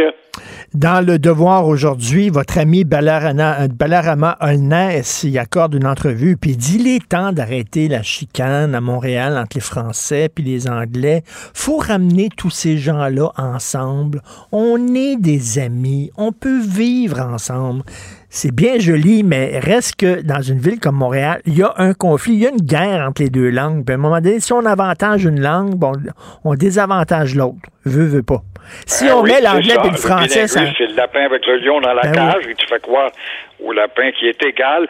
Et euh, ce bon monsieur dit il est temps qu'on cesse nos guerres. Il faut rappeler que depuis la naissance de la Confédération, qui a été agressé à moult reprises, faudrait-tu reprendre encore l'histoire pour rappeler combien de fois, depuis la naissance de cette confédération, le but du pouvoir central, c'était de donner le pouvoir au Canada et non pas au Québec, donc aux Anglais. Alors, qui déclare la guerre? Qui provoque la division? Ça, t'as pas le droit de le dire, t'as pas le droit de l'entendre, mais on va parler du gars qui va oser se soulever pour dire qu'il est fier d'être québécois. Là, on va le traiter de fanatique. Et le nombre de manifs que j'ai vus à Montréal, dans les rues de Montréal, avec des affiches unilingues anglaises, le nombre de manifestations. Ça finit. Oui, la loi 101, là. Oui, l'office. Oui, l'organisateur. Quand l'organisateur demande à la police, on va organiser une manifestation dimanche, on va bloquer le rue, puis la PAC La Fontaine, puis le, le PAC euh, de... Non, mais ils ont, ils ont le droit de se avec là. des, ils ont le droit de se promener avec des pancartes en anglais seulement. Ça- sauf que ça montre, ça montre qu'il y a des gens qui vivent vraiment là entre eux, puis que le français ça semble pas très très important, surtout surtout autour de l'université McGill. Merci beaucoup Gilles, on se reparle demain. Merci. À demain. Au revoir. Pour une écoute en tout temps, ce commentaire de Gilles Proux est maintenant disponible dans la section balado de l'application ou du site cube.radio. Cube Radio. Tout comme la série podcast de Gilles Proux, la radio, premier influenceur. Découvrez dans ce balado comment la radio a influencé le monde moderne tel qu'on le connaît d'hier à aujourd'hui. La chronique argent. Une vision des finances pas comme les autres. Alors Yves Daou, comment ça va? Ça va bien, toi? Ça va très bien. Alors, euh, comment se porte l'économie aujourd'hui au Québec? Écoute. Cas, pour, le PDG euh, de Cogeco... 20 dollars de l'heure. euh, je sais pas s'il y a beaucoup de gens qui l'appuient parce que si tu mets le salaire minimum, on en parle souvent toi et moi, si on met le salaire, minimum à 20 dollars de l'heure, ça veut dire la personne qui est en bas de l'échelle salariale dans ton entreprise, tu dois nécessairement l'augmenter. Puis tu augmentes tout le monde après ça là. Ben, C'est l'effet domino qui, Ben qui oui. inquiète euh, à la fois les autres, les petites PME et les entreprises. Mais euh, écoute, euh, Louis Hudet n'est pas à, son- à sa première déclaration. C'est un peu euh, de débat controversé. Je te rappellerai qu'en 2018 était sorti en disant que la charte des valeurs québécoises nuisait à l'immigration économique, puis qu'il fallait accepter plus d'immigrants. Là, il lance un autre pavé dans la mort qui est celui euh, d'un salaire minimum à 20 de l'heure au Québec. Bon, je te rappellerai qu'actuellement, Euh, notre salaire minimum est à 13,50 là. Euh, et donc, euh, c'était une augmentation de 3,1% Et en fait, au Québec, l'objectif, c'est de faire en sorte que le salaire minimum, ce soit un ratio de 50 entre le taux général du salaire minimum puis le salaire moyen. Donc, euh, on s'entend pour dire qu'on souhaite qu'il y ait comme un, espèce de balancement entre le salaire moyen et euh, le salaire minimum. Et euh, bon, il rappelait quand même hier quelques données intéressantes parce que lui, il se préoccupe de l'inégalité sociale parce qu'il pense que des gens moins payés, des inégalités vont faire en sorte que ça va faire augmenter le populisme, puis le, l'extrême droite, etc. Euh, et hier, il soulevait quelques chiffres intéressants qui venaient de Centrale et l'Institut euh, du Québec. Au Québec, tu as 830 000 personnes qui gagnent moins de 15 de l'heure, puis tu as 200 000 qui gagnent moins de 13,50 et euh, puis le seuil de pauvreté au Québec pour une personne, c'est 24 600. Puis si tu prends un couple actuellement, le salaire, le seuil de pauvreté, c'est 60 000 par année pour deux adultes et deux enfants. Alors, quand tu regardes le, taux d'inflation actuellement, etc., c'est clair qu'il y a des familles qui tirent l'ailleurs par, par la queue. Là. Et donc, lui, il souhaite une augmentation du salaire minimum de 40 donc de 13,50 à, à, à 20 Et euh, puis il rappelle quand même qu'en Ontario, il y a eu une augmentation du salaire minimum à 14 de l'heure, puis ça n'a eu aucun impact négatif sur, sur l'économie. Donc, euh, évidemment, on est dans une situation de pénurie de main-d'œuvre. Bon, c'est peut-être le moment, effectivement, que, idéal pour augmenter le salaire minimum, parce que là, les gens recherchent tellement d'employés. C'est sûr que demain matin, il y a des entreprises qui n'auront peut-être pas le choix, justement, de payer ça. Hmm. Sauf qu'il va falloir regarder, est-ce qu'il y en a qui vont dire, avec la pénurie de main-d'œuvre, avec la hausse des salaires, du salaire minimum et aussi la pression, l'effet domino d'augmentation, ils vont dire Moi, je lance le serviette puis je ferme mon entreprise. Euh, écoute, le, Conseil du patronat, lui, estimait que la hausse du salaire pourrait amener un impact qui pourrait être presque jusqu'à 20 000 emplois perdus. Donc, euh, mais là, dans un contexte actuellement de pénurie de main-d'œuvre, où il y a quand même une croissance de, l'emploi. Peut-être que ça, ça va être moins réaliste que ça l'était, mais en tout cas, ça lance quand même un débat. Est-ce qu'on a besoin d'avoir des, des, employés euh, à bas salaire mieux payés? Écoute, c'est en décembre prochain que le gouvernement va annoncer l'augmentation du salaire minimum. Ça m'étonnerait qu'il y ait jusqu'à 20 de l'heure. Mais bon, ça lance le débat. Comme tu dis, tu parlais de pénurie de main-d'œuvre, Yves. Je suis allé au resto il y a quelques jours avec ma blonde et on parlait au serveur qui nous servait. Il disait on a tellement de difficultés à recruter. Là. Euh, Holness, il dit qu'il n'y a pas de pénurie de main-d'œuvre à Montréal. Je suis désolé, il y en a. Il dit on a tellement de difficultés à recruter que le gars qui lave la vaisselle est mieux payé que le chef qui fait la cuisine. C'est assez fort, ça. Il est mieux payé. En tout cas, euh, au Québec, je te rappellerai que les travailleurs pour boire, c'est 10,80 puis les travailleurs non spécialisés sont à 13,50 donc c'est à peu près les salaires qui sont payés dans les, restaurants. Lui, lui, son laveur euh, de vaisselle dans ce restaurant-là était payé 15 de l'heure. Pour, pour, laver la vaisselle, puis on est obligé, sinon il n'y a personne qui viendrait laver la vaisselle. Puis là, c'est rendu, ils sont plus payés que le chef cuisinier. C'est un peu euh, c'est un peu délirant. Et Richard, il y a une donnée qui m'a frappé aussi, euh, c'est qu'actuellement au Québec, tu as 40 des gens qui travaillent qui sont en situation précaire. Autrement dit, il y a 40% des gens au Québec qui ont un salaire qui ne leur permettent pas vraiment d'aller au restaurant, qui ne leur permettent pas de Hmm. de faire des choses. Euh, et euh, donc, c'est. Puis probablement qu'ils regardent à tous les jours les, les aubaines dans les, dans, pour l'épicerie. Donc, 40 40% euh, c'est énorme. C'est énorme. Avec, euh, fait que peut-être que effectivement, ça va ouvrir le débat peut-être à, améliorer la situation des gens qui sont en situation précaire parce que là, c'est que le taux d'inflation, tu regardes les prix du logement, de l'essence, de tout augmente. On l'a vu, le taux d'inflation était à 5,1% au Québec. Euh, c'est pas avec un petit salaire là, de 60 000 par ah, année, deux adultes, deux enfants que tu réussis ben Non, ça n'a pas d'allure. Ça n'a pas d'allure. Effectivement, tout augmente. Et à temps minute, là, il y a le texte de Michel Gérard. Euh, très gros texte, un très gros texte, mais euh, parce qu'on le sentait, là. Habituellement, l'inflation, l'inflation, ce que ça veut dire, c'est une augmentation du taux d'intérêt. Puis c'est ce que dit Michel. Mais là, écoute, augmentation du taux d'intérêt, ça veut dire qu'il y a des gens qui ont acheté une maison récemment, là, ils vont être pognés à la gorge en maudit En fait, l'idée, c'est que ce qui est fascinant, c'est que le bas taux d'intérêt euh, touche plus euh, abruptement ceux qui sont à salaire moyen. Parce que un taux d'intérêt faible, ça fait en sorte que les gens ont la possibilité, tu comprends-tu, d'emprunter pour acheter des maisons à des, taux d'intérêt très faibles, à acheter, avoir des marges hypothécaires euh, plus, plus basses, à utiliser de- plus le crédit pour, acheter. Sauf que là, qui va se passer, c'est quand il va y avoir une augmentation du taux, sais, la Banque du Canada prévoit peut-être en 2023 euh, une augmentation du taux actuel en 0,25 et 2,25 au cours de l'année 2023. Ça veut donc dire que, mettons tu as une hypothèque qui augmente de 2 pour 1 ça traduirait une augmentation d'environ 100 dollars par mois, donc 1200 par année pour, pour chaque tranche de 100 000 d'hypothèques amorties sur 25 ans. Écoute, ça, ça va toucher directement les, justement les, les- les familles euh, qui viennent de s'acheter une maison puis qui se sont euh, un peu euh, endettées. Puis ça, je ne spécule pas les, les prêts personnels, les cartes de crédit, et mettons, euh, souhaitons que les, les émetteurs de cartes de crédit, les banques n'augmenteront pas les taux d'in- d'intérêt. Mais en même temps, si les taux d'intérêt sont faibles, c'est que les gens se réfugient à la bourse. Comprends-tu? Parce que là, les rendements à la bourse, c'est fou. Écoute, euh, sur à la bourse de Toronto, c'est 35 au cours des 18 derniers mois. Euh, la bourse de New York, c'est 42% Mais ça, il faut que tu aies de l'argent pour aller en- à à la bourse. Comprends-tu? Pour en mettre? Alors, la majorité, souvent, n'ont pas cet argent-là. Ce qu'ils font, c'est mettent leur argent dans des, des comptes à, à revenus fixes, là, des, ce qu'on appelle des CPG, puis même à la banque, tout ça, qui rapportent, tiens-toi bien, des fois 0,50% pour un terme d'un an, puis 1,1% pour un terme de 5 ans. Si tu mets ton argent dans des CPG actuellement, puis tu as un taux d'inflation à 5,1 là, Ben oui. ben, tu t'appau- tu t'appauvris.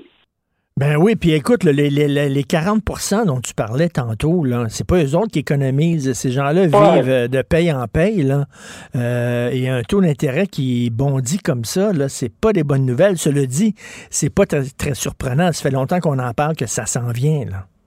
Ah oui, oui. Puis les gens, euh, bon, probablement qu'encore on vit sur euh, sur la, la suite de la COVID avec, euh, on dépense beaucoup parce qu'il y a eu un taux d'épargne plus élevé contre lui. Mais là, là, comme je t'avais dit la dernière fois, le taux d'épargne, là, il va s'amenuiser euh, rapidement compte tenu de, de l'inflation. Donc, euh, ça va être à surveiller sur les taux Oui, oui, il faut, il faut lire absolument le texte de Michel Gérard, un très long texte aujourd'hui. Écoute, comment, comment Tesla vaut 1000 milliards de dollars américains? C'est drôle. Moi, je connais peut-être, j'ai peut-être deux, trois personnes, deux personnes autour de moi qui ont une Tesla. Il n'y en a pas tant que ça, des gens qui possèdent une Tesla. Comment ça se fait que cette entreprise vaut autant d'argent?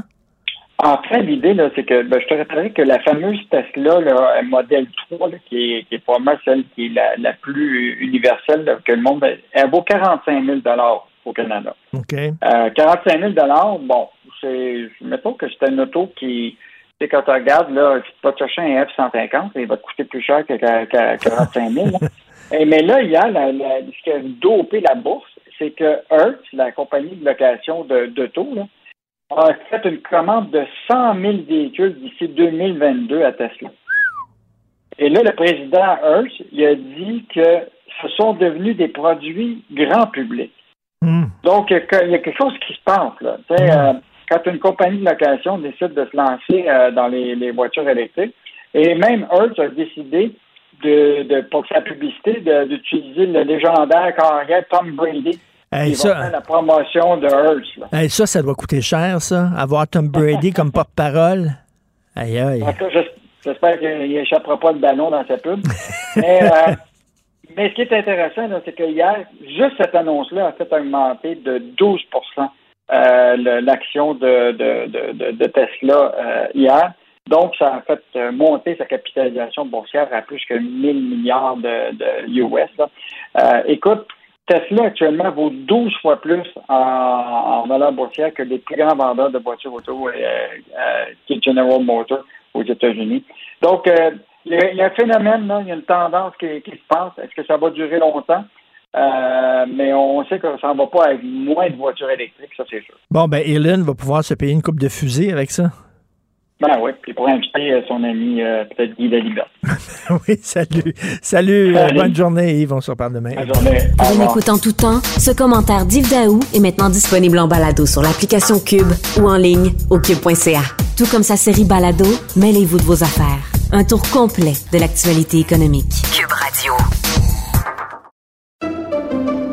Pendant que votre attention est centrée sur cette voix qui vous parle ici, ou encore là, tout près ici, très loin là-bas, Ou même très, très loin.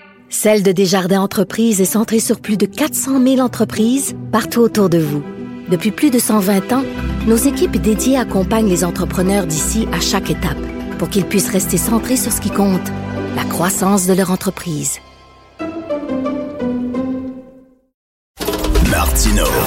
Pour l'instant, nos avocats nous disent que tout est beau.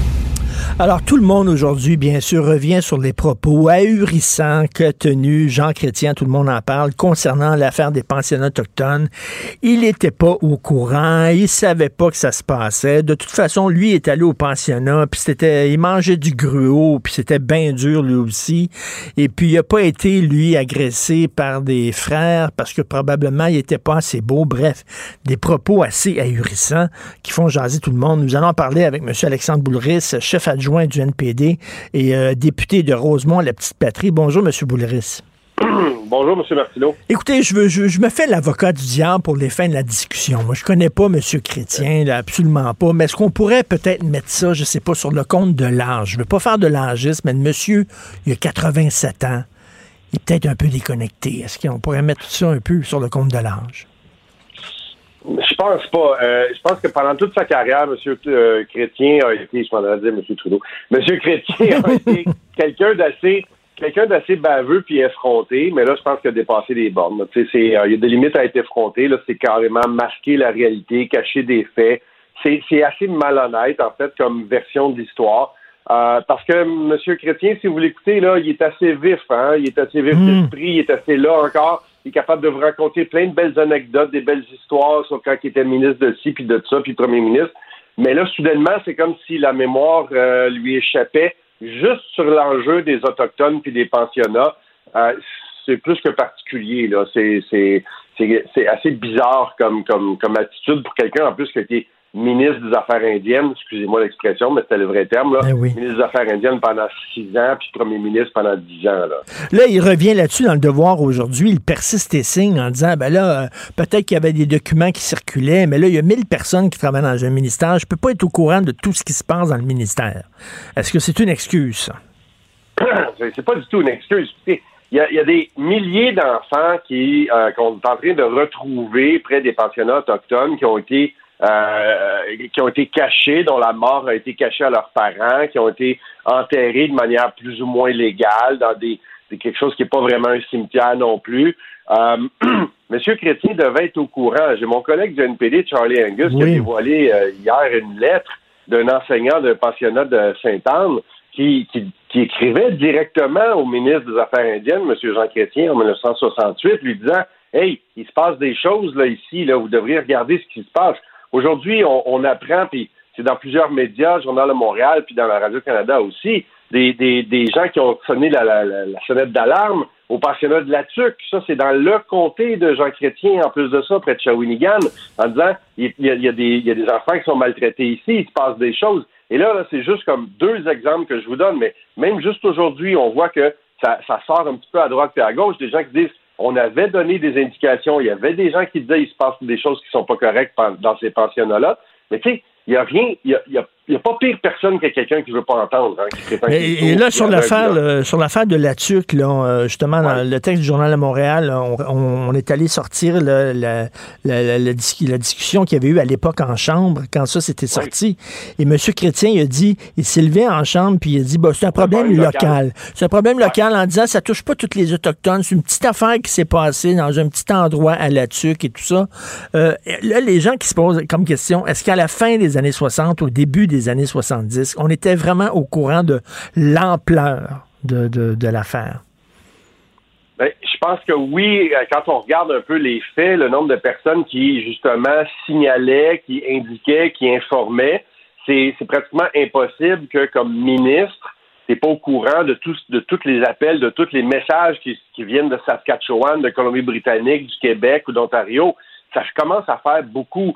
Mais si tu as intériorisé une certaine forme de colonialisme, tu vas rejeter ça du revers de la main en disant ben c'est un problème là-bas, c'est un problème avec un individu, c'est un problème avec une religieuse, c'est un problème avec un frère, un prêtre, mais il n'y a pas rien de de, de, de systémique puis de systématique là-dedans. Donc, tu vas te réfugier là-dedans en disant, ben, c'est des individus qui font des mauvaises actions. Alors, c'est un refus de regarder l'ampleur du problème, puis le fait que ça a touché des centaines puis des milliers d'enfants pendant des décennies. Là. Euh, je- mais quand, quand, quand tu veux pas regarder le problème, mais tu, tu, tu pointes ailleurs, puis c'est ce que M. Chrétien a fait. Mais c'est un peu bizarre qu'en 2021, il se passe encore la même chose. Mais ce qui est assez bizarre, là, tu sais, je reviens là, sur ce qu'il a dit dans le devoir. Je ne sais pas ce qui se passe euh, à l'intérieur de mon ministère. Je peux pas être au courant de tout.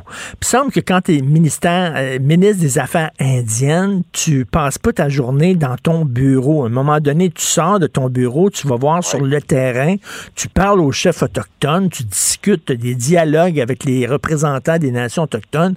Jamais je croirais que c'est pas arrivé sur le tapis que ces gens-là n'ont pas dit. Vous savez, M. Chrétien, on aimerait peut-être que le gouvernement présente des excuses, etc. J'ai de la misère à croire qu'il n'a pas discuté de ça avec des chefs autochtones. ça n'a aucun sens. C'est sûr que des chefs autochtones ou des familles, des familles qui disent parce que j'ai envoyé mon enfant dans ce pensionnat-là, puis il est comme pas revenu. Puis on m'a pas dit ce qui est arrivé, puis je sais pas où est-ce qu'il est enterré. C'est arrivé au moins 3000, 4000 fois, ça, là. là. Fait que si tu as été ministre des Affaires indiennes pendant six ans, probablement que quelqu'un, quelque part, t'a dit euh, il me semble qu'il y a un problème de disparition d'enfants, puis il y a des gens qui se plaignent aussi de mauvais traitements, euh, puis ils, attrapent des maladies bizarres, comme des hépatites. Tu sais, quand tu es un enfant, tu n'attrapes pas une hépatite, là, généralement. Là, euh, si, à, à- à moins que tu aies eu des, des abus, des abus sexuels, ça peut provoquer ça. Alors, c'est la volonté d'ignorer la, la réalité. Euh, puis bon, les problèmes de, et- de- d'insalubrité, de logement, puis de, de pauvreté sont encore là, malheureusement. Là. Faut Et Alexandre, ouais, Alexandre Boulris aussi, il mêlait deux affaires, c'est-à-dire qu'il mêlait le bon, euh, les, les, les agressions sexuelles au sein de l'Église catholique. Euh, Oui, c'est arrivé à pas seulement des autochtones, à des, à des catholiques, des protestants, etc. Puis il mêlait ce qui, mais là, c'est pas la même chose. Les gens, les, les- les- par exemple, les, les, les, les, Canadiens de souche qui ont été agressés dans des églises, ils ont pas été euh, littéralement comme enlevés de leur famille avec des hélicoptères, comme Michel Jean le décrit dans son dernier livre, amenés là-bas, ils meurent, puis là, les parents n'avaient aucune nouvelle, ne savaient même pas qu'est-ce qui se passait avec leurs enfants, s'ils étaient décédés ou pas. Ils mêlaient deux dossiers, là. complètement différent parce que oui, des victimes de l'Église catholique, il y en a eu de gens de toute origine et puis c'est pas nécessairement juste des autochtones, mais quand on parle des pensionnats, c'est c'est une espèce de kidnapping de masse là. C'est un peu comme quand on a fait quand les Britanniques ont fait avec les Acadiens qu'ils ont mis dans des bateaux qu'ils ont envoyés en Louisiane, c'est-à-dire que tu vises une population particulière. Là, c'était les autochtones parce qu'on voulait les arracher à leurs racines, on voulait en faire des, des, des, des petits catholiques ou des petits blancs, puis de, l'expression à l'époque, c'était tuer le sauvage dans l'enfant. Ça c'est horrible comme truc. Alors, c'était vraiment des, on rentrait dans le village, on arrachait les enfants de leurs parents, puis on, les mettait dans les pensionnats, puis ensuite de ça, on les maltraitait. Puis après ça, tu as un, ancien ministre libéral, un ancien premier ministre, M. Crétin, en disant, moi, je n'étais pas au courant de, ce qui se passait là-dedans, alors que tu as été six ans au ministère. Tu es supposé d'être au courant. C'est impossible qu'il n'ait pas été au courant. Mais qui essaye de protéger? C'est la question, moi, que je me pose depuis, deux jours. C'est que qui essaye de protéger dans, dans cette affaire-là? Est-ce que c'est lui? Est-ce que c'est des amis? Est-ce que ou c'est juste un réflexe colonial en disant ben c'était le même, c'était le même, puis tant pis. Puis surtout quand il fait le, le parallèle, moi aussi je n'ai mangé du gros puis des bines. Non, non, ça, c'est, ça, c'est épouvantable. Je m'excuse, là, mais ce que les jeunes autochtones ont subi, ça n'a rien à voir avec manger du gros puis des bines. Non, Voyons c'est donc. ça, et, et Alexandre Boulris, le NPD, on sait, euh, euh, bon, dénonce le racisme systémique. C'est un, c'est un gros dossier. On pourra parler, vous et moi, pendant des heures. Mais s'il y a quelque chose qui est, qui est du racisme systémique, c'est bien la loi sur les Indiens. Quelle est la position du NPD sur la loi sur les Indiens? Ben, c'est une loi coloniale, c'est une loi euh, complètement euh, désuète. Il faut la revoir, il faut euh, la changer, mais il faut le faire évidemment dans une perspective de réconciliation, puis avec les communautés autochtones. Puis Il faut s'asseoir autour d'une table puis trouver une solution tout le monde ensemble. C'est pas vrai que c'est Ottawa puis le gouvernement fédéral qui va arriver en disant ben c'est pas bon cette loi-là, on va vous la changer puis on va vous imposer d'autres choses. Ça, ce serait la pire affaire à faire. s'il faut être capable de s'asseoir puis régler ce problème-là de législation qui considère les, Autochtones comme étant des citoyens de seconde zone. Mais il y a des choses beaucoup qui sont à régler encore que les libéraux de M. Trudeau n'ont pas réglé. C'est-à-dire euh, l'eau potable dans les dans, dans, dans certaines réserves qui, qui est toujours pas là, les problèmes de logement, les problèmes de, de, de, de, de, de femmes euh, portées disparues ou assassinées. Il y a beaucoup de recommandations de la Commission de réconciliation qui n'ont toujours pas été adoptées. En tout cas, il y a énormément de travail à faire, mais la loi sur les Indiens, c'est complètement désuet puis colonialiste. Là. Tout à fait. Il est temps qu'on s'en débarrasse de cette loi-là. En tout cas, bref, euh, il- mettons, euh, c'était pas fort de la part de M. Boulris dimanche soir, euh, de M. Boulris, pardon, monsieur- M. Chrétien, excusez-moi. Alexandre Boulris, chef adjoint du NPD, député de Rosemont, la petite patrie. Merci beaucoup de nous avoir parlé. Bonjour. Pendant que votre attention est centrée sur cette voix qui vous parle ici, ou encore là, tout près ici, très loin là-bas, Celle de Desjardins Entreprises est centrée sur plus de 400 000 entreprises partout autour de vous. Depuis plus de 120 ans, nos équipes dédiées accompagnent les entrepreneurs d'ici à chaque étape pour qu'ils puissent rester centrés sur ce qui compte, la croissance de leur entreprise. Confrontant, dérangeant, divertissant. Richard Martineau, il brave l'opinion publique depuis plus de trois décennies. J'adore mes mardis parce que chaque mardi, je discute avec l'excellent chroniqueur au Journal de Montréal et au Journal de Québec, Joseph Facal. Salut Joseph. Bonjour Richard, j'aime ça quand tu beurres. Mets-en, mets-en, mets-en. non, c'est sincère. Écoute, euh, cher Joseph, je veux de- discuter d'un sujet avec toi. Euh, euh, écoute, à l'Université du Québec à Chicoutimi, euh, il y avait un party d'Halloween qui était euh, qui était prévu et le thème c'est le jour des morts. On sait que le jour des morts c'est une tradition mexicaine. Les Mexicains ont une vision très particulière de la mort. Ils n'ont pas une vision lugubre comme nous. C'est très coloré, c'est très festif, c'est très joyeux. Donc ils ont décidé de faire un party le jour des morts. Ils ont dû changer de thème parce qu'on a dit bien sûr que c'était de l'appropriation culturelle. C'est un party d'Halloween. T'es pas sérieux. T'es pas sérieux. Alors écoute, euh, si je suis un peu cette logique, à Halloween, euh, il faudra évidemment pas se déguiser en calmar rose parce que ce serait une appropriation euh, euh, euh, volée aux Coréens. Il faudra pas, il faudra pas comme une petite fille dans ma famille se déguiser en cassa des papels, euh, en, en jumpsuit rouge, avec le masque de Dali, parce que ce serait voler ça aux Espagnols. Bon, ben, OK, d'accord. Alors, on va se déguiser, quoi, en, en, en, en bûcheron, carotté, rouge et noir, avec ceinture fléchée, puis casse de raton laveur sur la tête.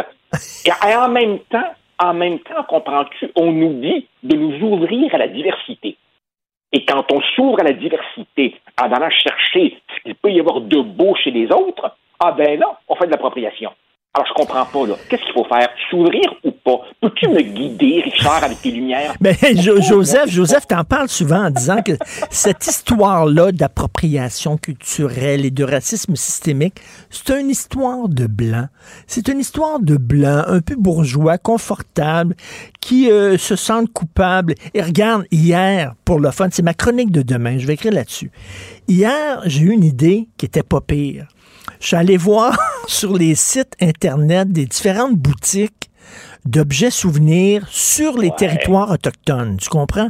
À Kanesatake, euh, à Wendak, et Wendake, tout ça. Je suis allé, puis ça, c'est des boutiques tenues par des Autochtones, OK? Et c'est tout ce qu'ils vendent là-dedans. Ils vendent des calumets de paix, ils vendent des attrapeurs de rêves, ils vendent des tambours traditionnels, ils vendent ça pour les touristes, les Autochtones eux-mêmes. Fait que pas, qu'ils arrêtent de nous, de nous parler d'appropriation culturelle. Les Autochtones sont contents de vendre leurs tambours pour leurs attrapeurs de rêves.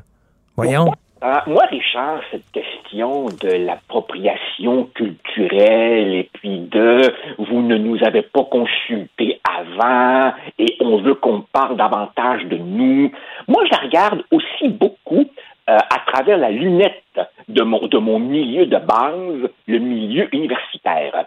Et quand je gratte, sais-tu ce que je découvre?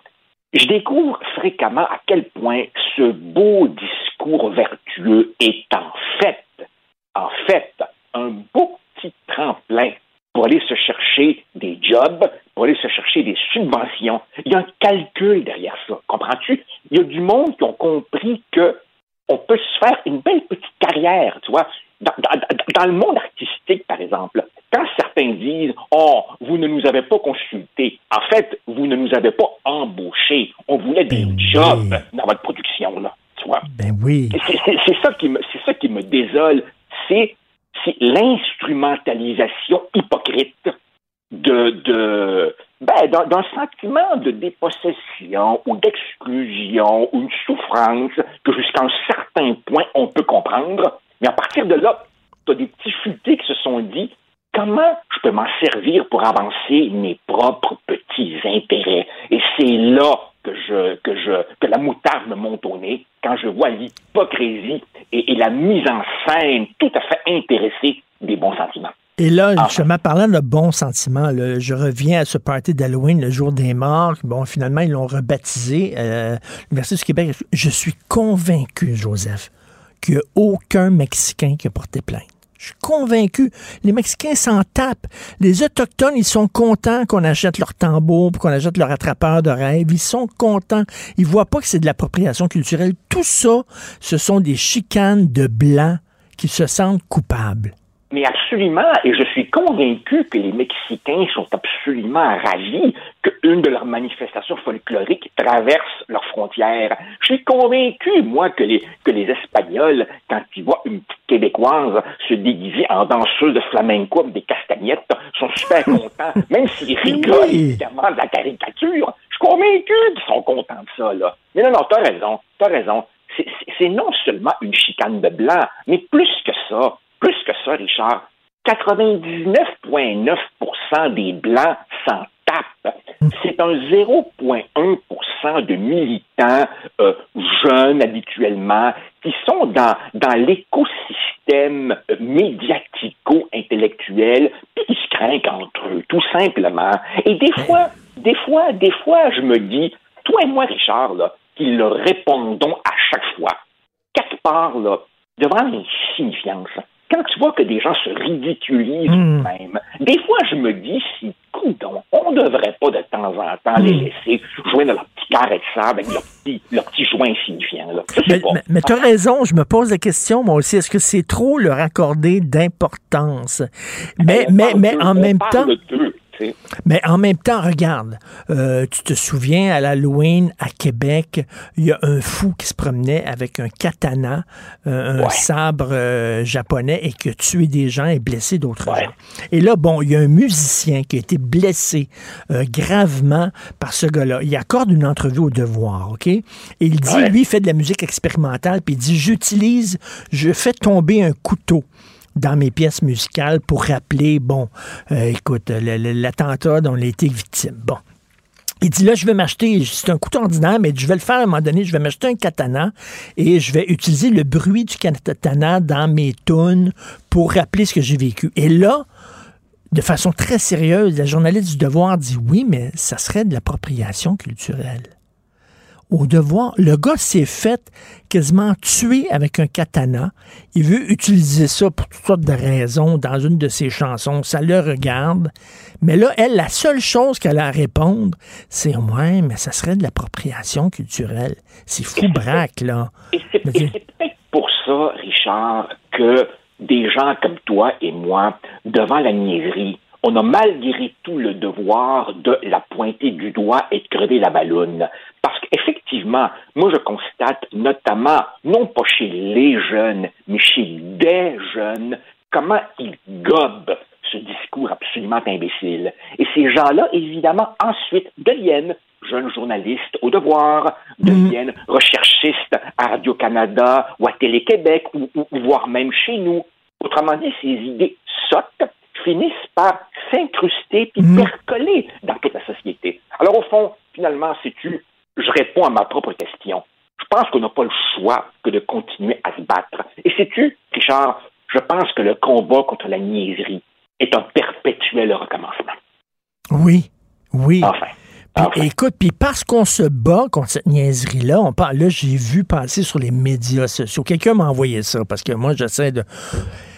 Quelqu'un m'a envoyé ça, là, une image, une photo des chroniqueurs du Journal de Montréal, puis là, c'est marqué, il faut avoir une chemise brune pour être chroniqueur. parce que nous autres, on est évidemment des, des nazis parce qu'on dénonce la bêtise woke. On est nécessairement des nazis.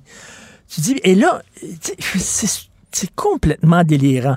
En tout cas, bref, je veux revenir sur ta chronique d'aujourd'hui Ah, où tu dis, bon, euh, le Canadien de Montréal s'est excusé un petit peu, du bout des lèvres, mettons. Écoute, Richard, certains nous disent que la question nationale, ça n'a plus vraiment d'importance. Pourtant, sais-tu, elle remonte le bout de son nez à chaque fois. Alors évidemment, le Canadien euh, se, se rend à l'évidence. Il n'y avait pas de présence Mohawk soutenue euh, au moment de la fondation de Ville-Marie et avant, parfait, il recule. Et là, il s'en trouve pour dire que le Canadien a reculé sous la pression des méchants historiens nationalistes. Alors évidemment, être étiqueté de nationaliste, pour certains, c'est pas loin des chemises brunes de tantôt. Non, non, je m'excuse, Richard. Le devoir d'un historien, c'est de rappeler la vérité. Et là-dessus, la vérité, elle est connue. Par ailleurs, par ailleurs, le Canadien garde la référence au territoire cédé. Et ça, il faut bien comprendre que cette histoire de cession des territoires commence avec la conquête britannique. C'est la logique britannique d'être un acheteur de terre. Alors évidemment, tu offres une contrepartie, euh, tu amènes les peuples autochtones à signer un papier avec littéralement le gun sur la tempe, et là tu peux dire, tadam, ils l'ont cédé en toute connaissance de cause. Autrement dit, ça c'est faire comme si avant la conquête britannique, il n'y avait rien eu. Mais je m'excuse, du temps de la Nouvelle-France, Champlain et compagnie avaient une autre approche. C'était une logique d'alliance, certes fragile, certes traversée de tensions, certes il y a eu des escarmouches, mais au fond, en gardant, si la logique du territoire cédé ou non cédé, on est complètement dans le schème interprétatif qui fut celui de l'impérialisme britannique. Maintenant, évidemment, attention là, Richard, je prétends pas que la France, avant la Grande-Bretagne, était exemplaire. Pas du tout. La colonisation française, notamment dans les Caraïbes, a, a été brutale. La France pratiquait l'esclavage, mais en Amérique du Nord, en Amérique du Nord, la présence française a toujours été fragile. À Paris, beaucoup de gens étaient sceptiques sur le potentiel de l'Amérique du Nord. Rappelle-toi Voltaire, bouf, quelques arpents de neige. Et donc, la France s'est jamais vraiment donné les moyens de ses ambitions ici en Amérique du Nord, d'où une approche moins brutale que celle de la Grande-Bretagne, qui fut ensuite, évidemment, récupérée par les États-Unis. Signez le traité qui est là et passez-vous, sinon on va vous tasser de force. Et le Canadien, en faisant la référence au territoire cédé ou non cédé, reste dans ce, excuse-moi le, le- le mot universitaire, dans ce paradigme qui fut typique de la colonisation britannique. Non, et- comme, si, comme si une autre approche n'avait pas été mise en place avant la conquête. Et c'est bien que tu le rappelles dans ta chronique aujourd'hui. euh, euh, mais, et- et mais- mais- et, en plus, évidemment, ça, ça- ça permet aussi de miner, de miner la légitimité de l'État du Québec d'aujourd'hui de contrôler son territoire. Autrement dit, on persiste à nous faire tous passer pour des usurpateurs, comme si on était des voleurs. Non, je m'excuse, il y a des nuances là qui sont tout à fait évacuées. Est-ce qu'on peut aller voir un match de hockey? C'est du divertissement. C'est une activité culturelle. On peut-tu avoir voir un match de hockey sans se faire faire la leçon avant le match? Hier, je suis allé voir Dune, Dune de Denis Villeneuve. Avant le film, il y avait des bandes annonces pour les prochains films qui s'en viennent, mais il n'y avait pas un, un- un disclaimer, comme on dit en anglais, nous rappelant que euh, la- la- le cinéma Guzzo avait été construit sur un territoire non cédé. J'allais voir un Christy de film. On va voir une maudite partie de hockey. Peux-tu avoir la paix? Non, on ne peut pas avoir la paix. Et je vais dire je vais dire pourquoi. On ne peut pas avoir la paix parce que ce que le Canadien a fait, c'est rentrer à fond dans la logique du wokisme. Or, le wokisme, qu'est-ce que c'est? Le wokisme, c'est une nouvelle religion laïque, mais qui quand même reprend tous les paramètres du discours religieux. Alors, que nous disaient les cathos d'antan et même les cathos d'aujourd'hui? Ils nous disent yeux et partout. Eh ben, de la même manière, pour les woke, l'oppression, elle est partout. C'est pour ça qu'il- c'est pour ça qu'il faut tout déconstruire. Alors, quand tu vas à un match de hockey, quand tu vas à une pièce de théâtre, quand tu vas à un party d'Halloween, en réalité, tu es en train de participer à la reproduction des matrices de l'oppression blanche. Comprends-tu? On n'en sort pas. Dieu est partout dans la logique woke. Le méchant blanc, il est partout. Donc, il faut le traquer partout, même au hockey, entre deux tonnes des CDC et le Scorpions. Et Joe Blow, lui, comme tu dis, il s'en fout totalement, Joe Blow, qui va voir la game de hockey. Ben, ben, la, la- la gaffe de ces militants-là, c'est que Joe Blow, au début, il s'en fout. Ensuite, Joe Blow lève les yeux au ciel. Ensuite, Joe Blow, rendu en troisième période, se dit Hey, ça va faire. Et à la fin, Joe Blow, il en a jusque-là. Et là, ça risque de se retourner contre qui? Contre les Autochtones, qui n'ont pas besoin de ça. Comprends-moi bien, Richard. Il y a une réelle souffrance autochtone. Et cette souffrance autochtone, c'est des possessions, c'est misère économique, c'est violence conjugale, c'est toxicomanie, c'est eau potable, c'est soins de santé, c'est tout ça. Mais non, mais non. On préfère nous faire des leçons de fausses histoires sur ce qui se serait passé il y a 3, 4, 5 siècles. Hey, ça va faire. Écoute, une minute, je te donne une minute maximum parce qu'on crève notre temps, mais Jean Chrétien, est-ce que tu veux revenir rapidement sur ce que Jean Chrétien a dit sur les pensionnats Ben, autochtones? Alors, ce qu'il ce qui, ce a dit, évidemment, ne, ne- ne résiste pas à l'analyse. Je refuse de croire. Je refuse de croire qu'il ne savait pas. Euh, je, crois, je crois qu'il essaie de nous passer un gros mensonge. En même temps, quelque part, j'ai écrit plusieurs textes où je disais, coudon, l'assourdissant silence de quelqu'un qui fut ministre des Affaires autochtones pendant six ans sous Trudeau père et qui fut longtemps premier ministre. Coudon, on l'entend pas. Ben là, on l'a entendu et on l'a entendu nous dire ce que je pense être un très gros mensonge. Il s'est pas grandi. Merci, Joseph. Ça n'existait pas. Faudrait t'inventer. Joseph Facal, merci beaucoup.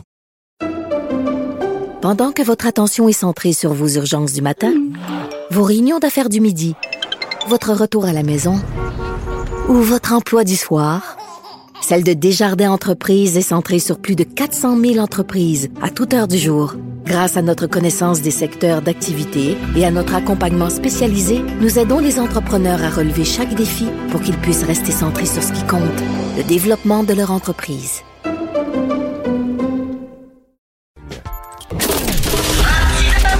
Martino, souvent imité, mais jamais égalé. Vous écoutez Martino. Cube, Cube Radio. Si vous demeurez à Montréal, vous avez certainement remarqué ce week-end, euh, au pied de la montagne, euh, là où il y a habituellement les tam-tams, il y avait une grosse manif quand même qui a rassemblé près de 1000 personnes qui demandaient l'ouverture des pistes de danse euh, des clubs à Montréal. Nous allons parler avec Félix de Passillé, connu sous le nom de DJ Funky Falls. Bonjour, Félix. Bonjour, M. Martineau. Bonjour, c'était quand même une, une bonne manif. D'ailleurs, euh, il y avait euh, des camions avec des gros haut-parleurs euh, à l'extérieur, puis les gens pouvaient danser sur de la musique. Euh, 1000 personnes, ce- est-ce que vous étiez content de la manif? Ben définitivement, quoique j'étais pas là, mais je l'ai suivi de près sur les réseaux. Je suis attentif à tout ça, mais je suis content du déroulement, ceci dit. Euh, ça s'est passé quand même dans le calme et le respect, puis euh, dans le bon sens du terme, ça a fait euh, ça a fait du bruit. Ben oui. on en a parlé. Et Félix, il y avait de la police. Moi, c'est c'est ça, je me promenais en auto, puis là, j'ai dit, tabarnouche, qu'est-ce que c'est ça? Il y avait des chars de police, des policiers sortis. J'ai dit, qu'est-ce qui arrive? Puis là, oh mon Dieu, c'est une méchante manif pour l'ouverture des pistes de danse. Les méchants danseurs s'étaient mobilisés, en effet. Oui. Alors, est-ce que c'est vrai qu'on est un des derniers endroits de la planète où on peut pas danser dans des bars? Ah, c'est complètement vrai et avéré. Euh, aussi euh, paradoxal euh, que ce soit. On, on a un très bon taux de vaccination en comparaison euh, de, de bien des endroits sur Terre. On est quand même dans le top, je crois, euh, pouvoir avancer sans me tromper. Puis, en effet, on est les seuls, on, seul peuple de l'Occident qui n'a pas encore le droit euh, de se réunir et de danser. Parce que là, on s'entend, dans on- dans, dans notre propre pays, euh, je veux dire, la, la province d'à côté, l'Ontario, le permet. À Toronto, ça danse, mais pas à Montréal. Attends une minute, attends, attends une minute. Êtes-vous en train de me dire qu'il va falloir aller en Ontario pour avoir du fun? Habituellement, c'est l'inverse. c'est vrai que d'habitude, on traverse la rivière des Outaouais vers chez nous pour Ben euh, oui. continuer à fêter. Mais euh, non, là, c'est de l'autre bord que ça semble se passer. Et, et pourtant, comme vous dites, ça va très bien, le taux de vaccination, là, même le, le- le nombre de cas, le nombre d'hospitalisations, tout ça. Euh, J'imagine que s'il y a un club de danse qui ouvre ses portes, vous allez euh, demander là, le, le- le fameux passeport vaccinal avant que les gens rentrent. là. Ben, ben c'est euh, c'est déjà le cas dans les Ben oui. bars. Euh, la, la, la plupart des endroits qu'on appelle les clubs sont euh, toute fin pratique fermés parce que leur mission première c'est de faire danser et c'est illégal. Mais évidemment que si la permission de redanser est, est proposée, euh, il y aura évidemment les, les- les- les demandes de passeports vaccinaux et l'implication que et, et tout ce que ça implique. Et puis, et puis j'irai plus loin, il y, a, il y a beaucoup de gens qui sont qui ont, qui ont pris la décision de se faire vacciner en espérant retrouver une certaine liberté, une certaine euh, normalité. Et puis là, ben euh, malgré toutes ces choses-là, ben c'est toujours pas permis. Quand Voilà, quand, quand, quand j'étais jeune et fringant et que j'allais dans les bars régulièrement, j'aimais beaucoup aller dans les after hours, euh, puis les bars illégaux. C'était des bars illégaux, on n'avait pas le droit, là, après un certain heure et tout ça. Il y avait tout le temps des places, on les connaissait, on connaissait les adresses, on se les passait, tout ça. J'imagine actuellement, au moment où on se parle, il y a quelqu'un, maintenant, qui dit, euh, ben, venez chez nous, puis euh, on va vendre de l'alcool à la maison, on va pouvoir danser. Vraiment, là, entre vous et moi, là. Bien, bien sûr, on va, on va pas se mentir, euh, la pandémie n'aura pas inventé ça. Euh, euh, par contre, le danger, l'enjeu, c'est que c'est que ça se multiplie et puis que ça force la, prohi- la, la prohibition, si je peux dire, dans le sens où en rendant tout illégal et prohibitif, ben ça force les rassemblements illégaux. Donc, on se doute qu'il y a moins de restrictions à l'intérieur, il y a moins de suivi, il y a moins de respect des normes. Fait que quelque part, que de pas permettre euh, le, le- le simple fait de se réunir et de danser, ben c'est peut-être contre-productif par rapport au contrôle des restrictions sanitaires parce que ça force des rassemblements illégaux, pas sécurisés, euh, non annoncés officiellement. Euh, Moi, je vois, je vois là plein, je vois là plein de problèmes. Tu sais, si on met une clôture quelque part, l'être humain, euh, par sa nature, va avoir envie de la, de la sauter. Oui. Est-ce que, est-ce que, est-ce vous voudriez que les gens, mettons, dansent avec un masque? Ben, ça, c'est euh, c'est une très bonne question. Je suis pas un épidémiologiste, je suis pas un expert euh, des, euh, des normes sanitaires. Mais écoutez, on impose euh, à mon plus vieux garçon euh, à l'école euh, primaire de, de faire son éduc euh, avec un masque euh, depuis quelque temps. Donc, euh, puis, puis tristement, ils y arrivent. Est-ce que danser avec un masque serait possible? Peut-être. Est-ce que ça serait moins agréable qu'avant? Certainement. Mais écoutez, la question, la question se pose, tu sais, puis euh, du moment où on est un paquet de monde consentant ensemble, double vacciné, que tout ça est, évalué et, euh, et suivi, je pense qu'il y aurait moyen d'alléger euh, les restrictions par Ben rapport oui, à ben, ben, ben, ben, euh, Félix, je vais au restaurant, OK, avec ma blonde. Là, on est assis. Puis là, tout à coup, ma blonde dit Hey, regarde, c'est euh, c'est Jean qui, qui est là à côté. Ben ouais, ça fait longtemps que j'ai pas vu Jean. Fait que là, je vais à sa table, il se lève. Puis là, je parle à Jean, tu sais, comment ça va, puis tout ça. Là, ça, il y, a personne qui vient me voir en disant C'est épouvantable, M. Martineau, la police Ben va débarquer. Mais si je me souviens un petit peu les fesses en parlant à Jean, si, mettons, je me souviens le bassin, là, en parlant à Jean, là, ça serait pas correct parce que là, je danse. Oui, euh, oui, oui, oui. Ben, Il y, a un- y y a paradoxe là. Tu sais, euh, en effet, les contacts sont possibles, euh, une proximité est possible. Je relisais avant l'entrevue là ce qui, est, qui allait être permis dans les restos le 1er novembre prochain. Euh, il y a beaucoup d'allègements. Les groupes assis ensemble vont pouvoir être plus grands. Oui. Euh, euh, il y a plein d'allègements concernant les bars, les restos, mais la danse va toujours rester, en tout cas pour l'instant, puis il n'y a pas de promesse de changement éventuel. Euh, on se prononce pas là-dessus au gouvernement. Visiblement, ça danse pas fort à la CAQ ou c'est pas, euh, Non, pas mais un- je, je vais pouvoir m'a- pour je vais pouvoir m'asseoir, je sais pas, avec 20 personnes autour d'une table, mettons, là, puis manger Bien avec eux autres. Manger avec eux autres, bien arrosé, puis tout ça, puis là, on se Ah parle, puis euh, puis ça, il n'y a pas de problème. Mais si je soigne le bassin, là, là, c'est pas correct. C'est illégal. Oui, Il y, y a- il y a un paradoxe là. On, on va pouvoir euh, partager tous les tapas euh, du monde, euh, mais pas le droit de taper du pied euh, en famille. En effet, il y a un paradoxe. C'est peut-être des jeunes qui ont oublié qu'ils ont été jeunes un jour, puis que eux autres, quand t'es jeune, t'as rien qu'envie, là. J'ai hâte que le soir arrive pour aller danser, voir tes chums, puis tout ça. Puis là, le vaccin, il est là, ça va bien. Il est là. Oui. À un moment donné, c'est parce que si on fait ces restrictions-là, ça amène de l'eau au moulin, justement, à peut-être à, à- à des extrémistes de l'autre côté, là. Je veux dire, Ben oui, je- ben, exactement. Là, on est Il y a un rendu... cynisme, euh, il y a des stigmates, il y a un cynisme. euh, La vie de nuit euh, subit son lot de préjugés. euh, euh, on parle de jeunes. euh, oui, c'est le lot en majorité des jeunes, mais il y a beaucoup plus que les jeunes qui dansent puis qui ont besoin de danser. Mais, mais, euh, mais- mais F- Félix, oui, Félix, en, en terminant, euh, le cinéma L'amour. Oui. OK, les gens vont voir des films de cul puis ils baisent. là. Il y a eu un reportage, mon chum Louis-Philippe Messi, il est allé là, passer une soirée au cinéma L'amour en pleine pandémie, c'était légal. OK, il y avait des gangbangs, la fille toute seule, là, avec quatre gars autour de tout nu, il n'y avait aucun de problème. Fait que mettez, mettez un écran, projetez un film, puis là, vous allez pouvoir danser. Ah ben peut-être qu'il y a de quoi s'inspirer en effet euh, cinéma l'amour. Euh, Écoutez, euh, ben, ça, ça, ça prouve, euh, ouais, ça prouve que la danse euh, c'est pas la priorité de nos dirigeants. Non.